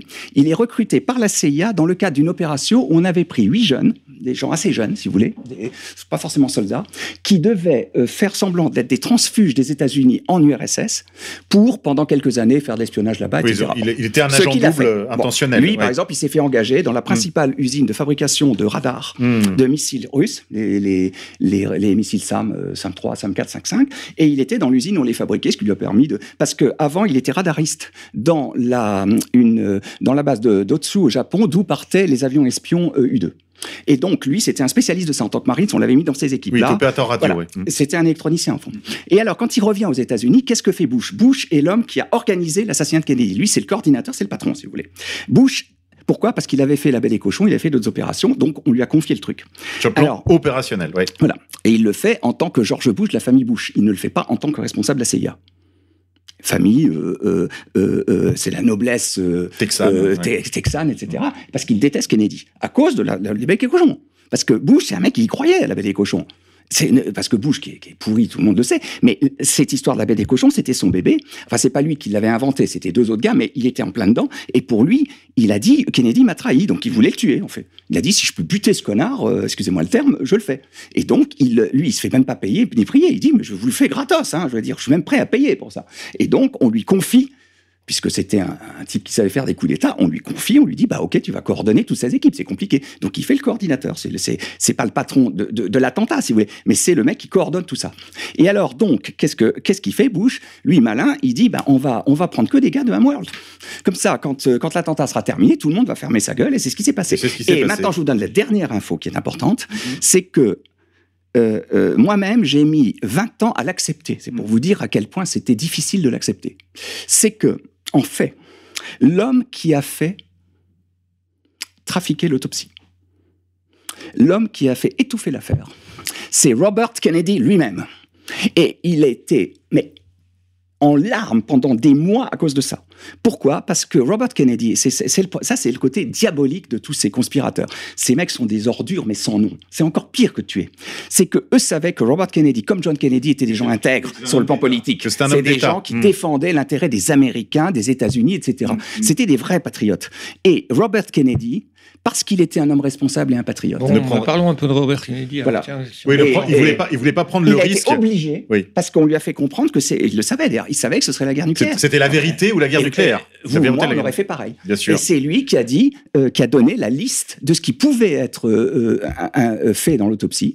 Et il, euh, il était tout Bon, en haut. Je sais pas d'où euh, ça sort, ça, mais ça me paraît douteux quand même. Bah si, non, mais c'est les faits. Les Euh, faits, puisque on a même, euh, écoutez, c'est les faits, puisque l'on a, on a au Robert moins une vingtaine de Kennedy, témoins. euh, C'est les gens qui disaient, il faisait le va-et-vient au Kennedy téléphone, il complètement, donnait ses ordres au mec qui faisait euh, l'autopsie, et il faisait le va-et-vient entre l'étage d'en haut et en bas euh, pour Johnson. vérifier Oui. Johnson, je crois que c'est Johnson qui a À, à partir du moment où euh, Kennedy, John Kennedy a été est mort, a été déclaré mort, Johnson euh, dans l'heure qui suit. Il a prêté serment dans euh, l'heure. prête, prête serment dans le Air Force One. Il fait même d'ailleurs euh, ramener, parce qu'il y a Air Force One, Air Force 2 euh, pour le vice-président, il fait euh, transvaser ses affaires dans l'avion euh, présidentiel Air Force One. Tout ça, euh, Johnson était bouillet, bouillet d'impatience, bouillonnait d'impatience depuis toujours président. président. Oui. Donc il n'a pas attendu une seconde. Il a, il a tiré quasiment euh, euh, Jackie euh, à la- pour la forcer à poser à côté de lui pour, dans cette photo qui a, qui a eu un impact énorme dans l'opinion publique pour rassurer l'opinion publique. Quand les gens ont vu Jackie à côté de Lyndon Johnson prêtant serment, ça les a quand même un peu rassurés parce que vous savez que surtout au Texas, les gens qui connaissaient un peu Lyndon Johnson avaient quand même, ça a été le premier soupçonné. Hein. Lyndon Johnson, il y a eu d'énormes, il y a eu beaucoup de bouquins sur lui. Alors ça, c'est quand même une méthode de mafieux, ça, Laurent, si vous permettez, de, Ouais, de, ouais, de, de- ouais. de- de faire, de se faire Enfin, faire bref, oui. son, son, son ode euh, euh, Ouais, mortuaire par le type qui a commandité votre meurtre. C'est un truc de fou quand même. Mais il faut bien comprendre que Non, Robert mais- Kennedy a été, euh, a été immédiatement. euh, je crois d'ailleurs que oui, non, je sais que, enfin, on dit que. Alors, le meilleur livre sur sur Robert Kennedy, à mon avis, qui a quand même bien débroussaillé les choses, c'est David Talbot Brothers, hein, de chez un grand éditeur, Simon Schuster, euh, qui a qui a montré que qui a montré le parcours de, Robert Kennedy et qui a bien démontré que Robert Kennedy, un, ne, ne croyait pas à la thèse du tireur unique, deux, avait mené déjà sa propre, enfin menait discrètement, le plus discrètement possible, sa propre enquête, et euh, soupçonnait Lyndon Johnson en particulier, euh, et, et surtout qu'il a été complètement marginalisé. C'est euh, Edgar Hoover qui ne le supportait pas parce que c'était le patron d'Edgar Hoover hein, en tant que ministre de la Justice, il était le, patron d'Edgar Hoover.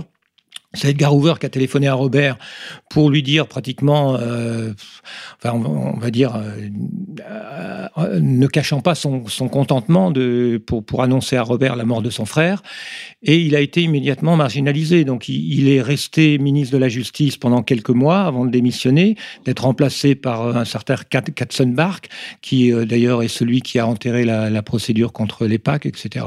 Donc je ne pense pas que Robert ait eu la moindre possibilité d'intervenir dans quoi que que ce soit, et surtout pas. Une fois euh, son dans- frère mort, de toute façon, c'était terminé. C'était terminé. Euh, oui, oui, oui. Une Non, fois son frère mort, je pense que Robert avait plus, avait plus de voix au oui, chapitre. puis l'idée, l'idée qu'il, si vous voulez, il faut bien comprendre une chose, une, une chose qui est quand même importante à dire, c'est que sur l'affaire Kennedy, il y a, je pense, je, je dirais qu'il y a à peu près 75% de la, de, des, des articles et des livres qui sont faits sur Kennedy qui sont de la désinformation, y compris dans, dans la recherche sur, euh, sur le- les vrais c'est-à-dire dans, dans les livres qui ne défendent pas la thèse officielle. La plupart de ces livres sont consacrés à démolir euh, l'image des Kennedy. Il y a une haine féroce des Kennedy dans, dans l'intelligentsia euh, juive ou judéo-israélienne, ou comme vous voulez l'appeler. Hein, ce sont eux qui, qui produisent les rumeurs sur la malédiction des Kennedy, sur, euh, sur euh, l'affaire. Il y, a- il y a des auteurs célèbres. L'affaire a- Monroe, par exemple, sur, sur ses oui, relations avec Monroe. Monroe, sur l'affaire, soi-disant aussi l'adultère entre Robert. Il, y a un livre qui a été publié sur euh, une, histoire d'amour entre Robert Kennedy et Jackie après la mort. Enfin, des trucs complètement délirants qui ne reposent sur rien. Et euh, une de ces thèses a été, qui, a été colportée d'ailleurs dès, euh, assez rapidement, dès les années dès, dès 63, et qui a été même utilisée par Lyndon Johnson pour un peu faire chanter Robert et pour le, calmer, qui était que, en fait, si vous voulez, le, le jeu qu'a mené Lyndon Johnson est très complexe. D'une part, il a obligé toutes les, toutes les, le FBI et la police de Dallas à admettre et à clore le dossier sur la, sur la thèse du tireur unique en leur disant si jamais vous évoquez un, un- plusieurs tireurs, on va parler d'un complot et on est parti pour la complot, guerre mondiale. enquête. Ben, Voilà. S'il y a un complot, il y a une Non, non, enquête. oui, mais et s'il y a une parti- enquête, il y aura la guerre mondiale. Il y aura la guerre mondiale parce que parce que c'est Castro, voilà. Mais c'est pas ce que disait, c'est pas très différent de ce que nous disait tout à l'heure Jean-Marc. C'est-à-dire qu'en Non, gros, non. pour beaucoup des acteurs, y compris, je pense même, même, même des membres de la famille, Oui. on voit Jackie Kennedy dans les jours qui suivent l'assassinat de son mari, qui ne dit rien. Elle ne dit rien parce qu'en fait, comme tout le monde, je pense, on lui a mis ce, ce, ce, ce, ce deal Ah, en balance. C'est soit je- la vérité, Oui, non, soit la guerre ne- mondiale. ils ne savent rien. Euh, Robert, ni Robert ni Jackie Kennedy ne savent quoi que ce soit, à part le fait qu'ils soupçonnent euh, Ils Lyndon soupçonnent. Johnson, c'est tout. Oui. Ils ne savent rien. Non, mais je pense que Jackie a été témoin en revanche de beaucoup d'irrégularités. Ah bah, bien dans sûr, cette, non, euh, non, mais- Je veux juste parler d'un cas, euh, puisqu'on a parlé tout à l'heure du film de Zapruder. Dans le film de Zapruder, il manque quelques images. On sait maintenant qu'il y a des images Ouais. qui ont été coupées, Ouais. et probablement qu'en fait ces images coupées correspondent au fait que la voiture s'est arrêtée. Tout à fait, oui. Et ça, c'est quand même un truc énorme. C'est-à-dire que ça, Ouais. la, la femme de Kennedy, assise à côté de lui au moment où il est assassiné, voit la voiture s'arrêter alors 63 qu'elle témoins, tous Voilà. du cortège, qui Alors- disent elle s'est arrêtée. alors que alors euh, on tire sur son mari. Donc là, je pense qu'elle avait, elle était Ah, fondée bien sûr. à pouvoir ouais, dire quelque chose. ouais. Mais je pense que le deal, et ça c'est important que nos auditeurs le comprennent bien, c'était soit la guerre nucléaire, soit tout le monde la ferme en fait. C'est ça le. Pour Jacqueline Kennedy, ça n'a rien à voir avec la, la- Oui, rien enfin, je- je Elle pense protégeait que- ses enfants. Elle protégeait ses enfants, oui, je pense. mais oui. je pense que Jackie Kennedy euh, soupçonnait, comme, comme Robert soupçonnait quand même prioritairement Lyndon Johnson et pas Castro, Ben, dit, et, pas, d'ailleurs. et pas le complot communiste. Mais Lyndon Johnson a utilisé euh, la thèse, si vous voulez, c'est un, c'est, euh, il y, a, il y a- il y a trois niveaux, si vous voulez. C'est-à-dire que Faire croire euh, à Castro. faire croire que en réalité c'est c'est une euh, les communistes, ce sont les communistes. Mais euh, dire à tout le monde il faut surtout pas le dire et il faut faut clore le dossier sinon on va vers la guerre nuclé- nucléaire. 40 millions euh, Lyndon Johnson répétait ça à tout le monde. 40 millions de morts euh, etc donc ils ont utilisé ça. Et ils ont fait chanter aussi Robert parce que cette thèse qui a circulé qui circule encore qu'en fait finalement c'est Robert qui est indirectement responsable de la mort de son frère parce que c'est lui qui Qui faisait les qui enquêtes sur la mafia, oui. ou- Non, non, oui, Non, non, qui oui. dirigeait les opérations euh, de tentative d'assassinat contre Ah oui, Castro. D'accord, oui. Et Mm. donc, euh, en quelque sorte, c'est un backfire, c'est Mm. un, une des représailles de Castro contre les tentatives d'assassinat contre lui, et donc c'est la faute de Robert. Euh, c'est cette thèse qui a été Castro- constamment euh, re- re- recyclée pour un peu, et même, même durant la, campagne présidentielle de, de Robert. Pour le culpabiliser, quoi. Oui, pour le culpabiliser, Mm. pour... euh, voilà. Et puis on a le témoignage de Jean Daniel qui est honnête sur ce plan-là. C'est que Jean Daniel, euh, qui a été tout à fait intègre sur son témoignage sur Castro, il était avec Castro au moment où Castro apprend l'attentat. Castro était effondré, littéralement. et il a dit j'imagine. ils vont, ils vont, ils vont m'attribuer le truc. C'est énorme. Et, et Et, c'est vrai qu'ils n'ont pas euh, hésité. euh, hein. Ils ont la thèse quand même de Castro, la thèse castriste, c'est-à-dire Castro, commanditaire de l'assassinat de Kennedy, était la thèse principalement euh, supposée, on va dire, de, de- à l'époque, quoi. Ah, c'est compliqué, mais Laurent. disons que Lee Harvey Oswald, si on, on a, on a l'impression qu'il y a plusieurs niveaux dans cette histoire.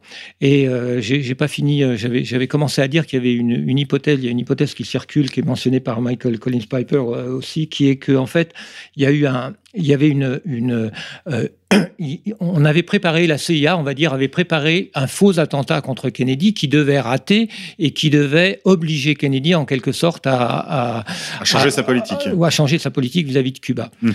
Euh, et que ceux qui ont été impliqués dans ce faux attentat on se sont retrouvés avec un vrai attentat, mais comme ils étaient impliqués, si vous voulez, c'était c'était une manière de, de bon, c'est c'est une thèse qui est, qui est, qui est possible. Je sais pas si je l'ai bien expliqué. En Si, si, c'est très clair. Pour ceux qui Mais- veulent creuser ça, je les renvoie aux travaux de Olo Damegaard, qui a expliqué ça très bien concernant l'assassinat de Olaf Palme, le premier ministre suédois, où il y a eu en fait une double opération d'un faux, atten- d'un faux assassinat qui en fait s'est avéré être un vrai assassinat pour, pour des raisons qu'il explique très bien. C'est trop compliqué là. Mais oui, c'est Voilà. en gros, c'est que, euh, des stratégies à double tiroir. voilà. quoi. Ouais, à tiroir, voilà. Et donc, euh, et donc Oswald, il y, a- trois, il y a trois Oswald en fait. Si on, si on, si on veut, d'une certaine manière, on peut trouver trois Oswald. Il y a le Oswald tireur unique, euh, fou, euh, voilà, ça c'est la thèse officielle. Dessous, il y avait le Oswald communiste pro-Castro. euh, qui était la thèse sous-jacente qu'a utilisée Kennedy pour imposer la thèse du tireur unique, hein, sous la menace de la guerre mondiale. Et puis, euh, et puis il y a le vrai Oswald qu'on connaît assez mal, mais qui était en Un fait vrai patriote. euh, et puis il y a et le un agent double. Un Oui, agent- un agent dou- double. un agent double, Une victime. soit de la CIA, soit de l'ONI, soit du FBI, on ne sait pas trop. Probablement. Et en fait, le vrai, le- la, la personne, euh, Lee Harvey Oswald, personnellement, on a du mal à la saisir. C'était un personnage euh, complexe, qui était, qui est pas, qui, est- qui est probablement, euh, qui était pas un idiot, hein, Lee Harvey Oswald, mais personnage, on ne sait pas très bien hein, s'il Moi, était. ce que je crois, c'est qu'il était. Ma, thèse, hein, ma thèse très humble de chercheur amateur, c'est qu'il était simplement, comme vous le disiez en début d'émission d'ailleurs, euh, lui aux mains plutôt des services de renseignement de la marine, qui sont des, services de renseignement beaucoup plus de souveraineté, de long terme, qui, Bah sont moins oui, dans les oui, magouilles oui, de la, Navy, CIA. ouais. La ma- les Marines, c'est la Navy. Il faut, il y a une co- connexion que je soulève, qui est rarement soulignée, c'est qu'il y a une connexion très forte entre la Navy, c'est dans l'hôpital de la Navy qu'a été fait euh, euh, l'autopsie euh, trafiquée de Kennedy. C'est d'ailleurs dans le même hôpital que James Forrestal, dont j'ai parlé tout à l'heure, a été suicidé. Et, Lyndon Johnson, le, directeur de la Navy, c'est un, Texan ami, enfin allié d'affaires de, Johnson. C'était Connally, et puis qui a été remplacé par Fred Cort, Cort, Cort, je ne sais plus très bien son oui, Cort, K-O-R-T-H, je crois, qui a été forcé à démissionner après une affaire de corruption. Ce sont des hommes de Johnson. Donc, euh, il y a, un contrôle euh, de, Johnson sur la Navy. Donc, euh, Lee Harvey Oswald, en fait, euh, c'est un Marine. Il a travaillé pour l'ONI. Lorsqu'il était au Japon, il travaillait pour l'ONI, pas pour la CIA directement. Enfin, bien qu'il y a des, évidemment des passerelles entre toutes ces. Donc voilà, c'est. C'est une affaire. De toute la- façon, la l'affaire Navy- Kennedy, La Navy, c'est- c'est une piste aussi importante. Il y a hein, une piste, il y a quelque ouais, chose. ouais. Et c'est des outils de souveraineté. Là, on parle de la marine américaine, donc c'est vraiment. Oui, et On- puis c'est un, c'est le cœur aussi d'un, d'un des, c'est le cœur du, du complexe militaro-industriel, la Navy. Euh, Lyndon Johnson, euh, qui est effectivement un homme probablement abominable, c'est, un homme du complexe militaro-industriel qui a fait, qui a fait toute sa fortune par des affaires de corruption, euh, par euh, avec la guerre du Vietnam, il a, il s'est, enrichi de manière énorme en faisant travailler des entreprises texanes. La veille, la- le jour même de la mort de Kennedy, le, le Dallas Morning News titrait parce que Nixon se trouvait comme par hasard. Comme par hasard. moi, je, non, moi je pense qu'il avait aucun, qu'il avait rien à, voir avec l'assassinat de Kennedy, mais en tout cas, il a euh, fait circuler la rumeur comme comme selon laquelle Kennedy allait euh, abandonner, allait laisser tomber euh, Johnson pour son pour son pour sa réélection, ce qui était ce qui était effectivement vrai. C'est probable, oui. Ouais. Et, euh, euh, et parce que euh, Johnson était aussi euh, impliqué dans, des, dans, des, dans un, un procès de, de Enfin, il y avait plusieurs affaires qui lui. il- Bah, qui- Bobby qui- Kennedy était après lui. euh, il était après lui pour les meurtres, entre autres, commis par Mac Wallace pour son compte. Oui, et puis il y avait des affaires de corruption euh, par rapport à l'entreprise General Dynamics, je crois, de, de, de, de- de- du Texas. Une affaire de missile. Enfin, de- Oui, parce que tout ça, c'est. Oui, tout ça, c'est Ouais. c'est vrai, il y, a- il y a derrière aussi toutes ces histoires de, Ouais. de, de, de mil- militants industriels. une Mais cependant, l'auditeur ne doit pas s'égarer. Et c'est là, je crois que le travail de, de Laurent est intéressant. Le travail de Laurent Guyeno dans son dernier film, vous pouvez retrouver sur le site d'égalité et réconciliation, euh, c'est euh, la piste euh, derrière tous ces écrans de fumée, la complexité de cette affaire.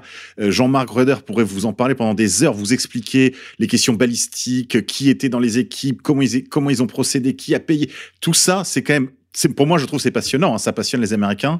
Moi, ça m'a passionné pendant des années. Euh, mais, mais tout ça, c'est quand même beaucoup d'écrans de fumée aussi. Oui, c'est le pourquoi qui est intéressant. Ouais, c'est le pourquoi. Et, et Laurent, vous venez avec une avec réponse. M. Guénaud, tout hein. à fait. C'est c'est le pourquoi Ouais. qui est intéressant. Ouais, et c'est vrai que bon, on n'a pas eu le temps de parler de Robert Kennedy, mais Mais je pense que Bon, pour euh, les ça, auditeurs, ça- c'est mieux de les renvoyer. Voilà, ça les, ça les Oui. invite à regarder le, le film qui est très axé sur Robert Kennedy. Donc euh, tout ce qu'on n'a pas dit, tout ce qu'on n'a pas dit là-dedans se trouve dans le film parce que c'est quand même une clé, euh, l'assassinat de Kennedy avec son, son assassin présumé, la Siran Siran, un Voilà. Palestinien euh, euh, soi-disant motivé par la haine d'Israël. Là, là, on a, on a, Ah, là- là, c'est- on gros. a toute une partie du de dossier qui, Ouais. qui nous oriente euh, très nettement vers Israël. oui. Donc je renvoie les auditeurs euh, au visionnage de votre euh, film. Donc euh, merci beaucoup Laurent pour ce travail. Merci beaucoup à vous. Merci Jean-Marc Roder pour votre travail aussi sur l'affaire Kennedy. Je vous renvoie à la, aux articles que vous avez publiés dans Top Secret sur ces sujets-là, puisque le camarade Rock Soccer a eu la gentillesse de vous donner une sorte de carte blanche sur l'affaire Kennedy dans, dans son magazine Top Secret. Donc, euh, chers amis auditeurs, euh, pour ceux que ça intéresse, vous pouvez vous référer évidemment au livre de euh, notre camarade Guyeno de JFK au 11 septembre aux éditions Blanche et Contre-Culture, ainsi que aux articles donc de notre invité d'aujourd'hui, Jean-Marc Roder, dans Top Secret Magazine, disponible en kiosque aussi bien que par abonnement. Chers amis auditeurs, je vous dis à la prochaine fois. Pourquoi tant de haine? Comment peut-on accepter La haine intacte. La vengeance et la haine. Ce n'est pas acceptable. Je vous demande de vous arrêter. Pourquoi tant de haine?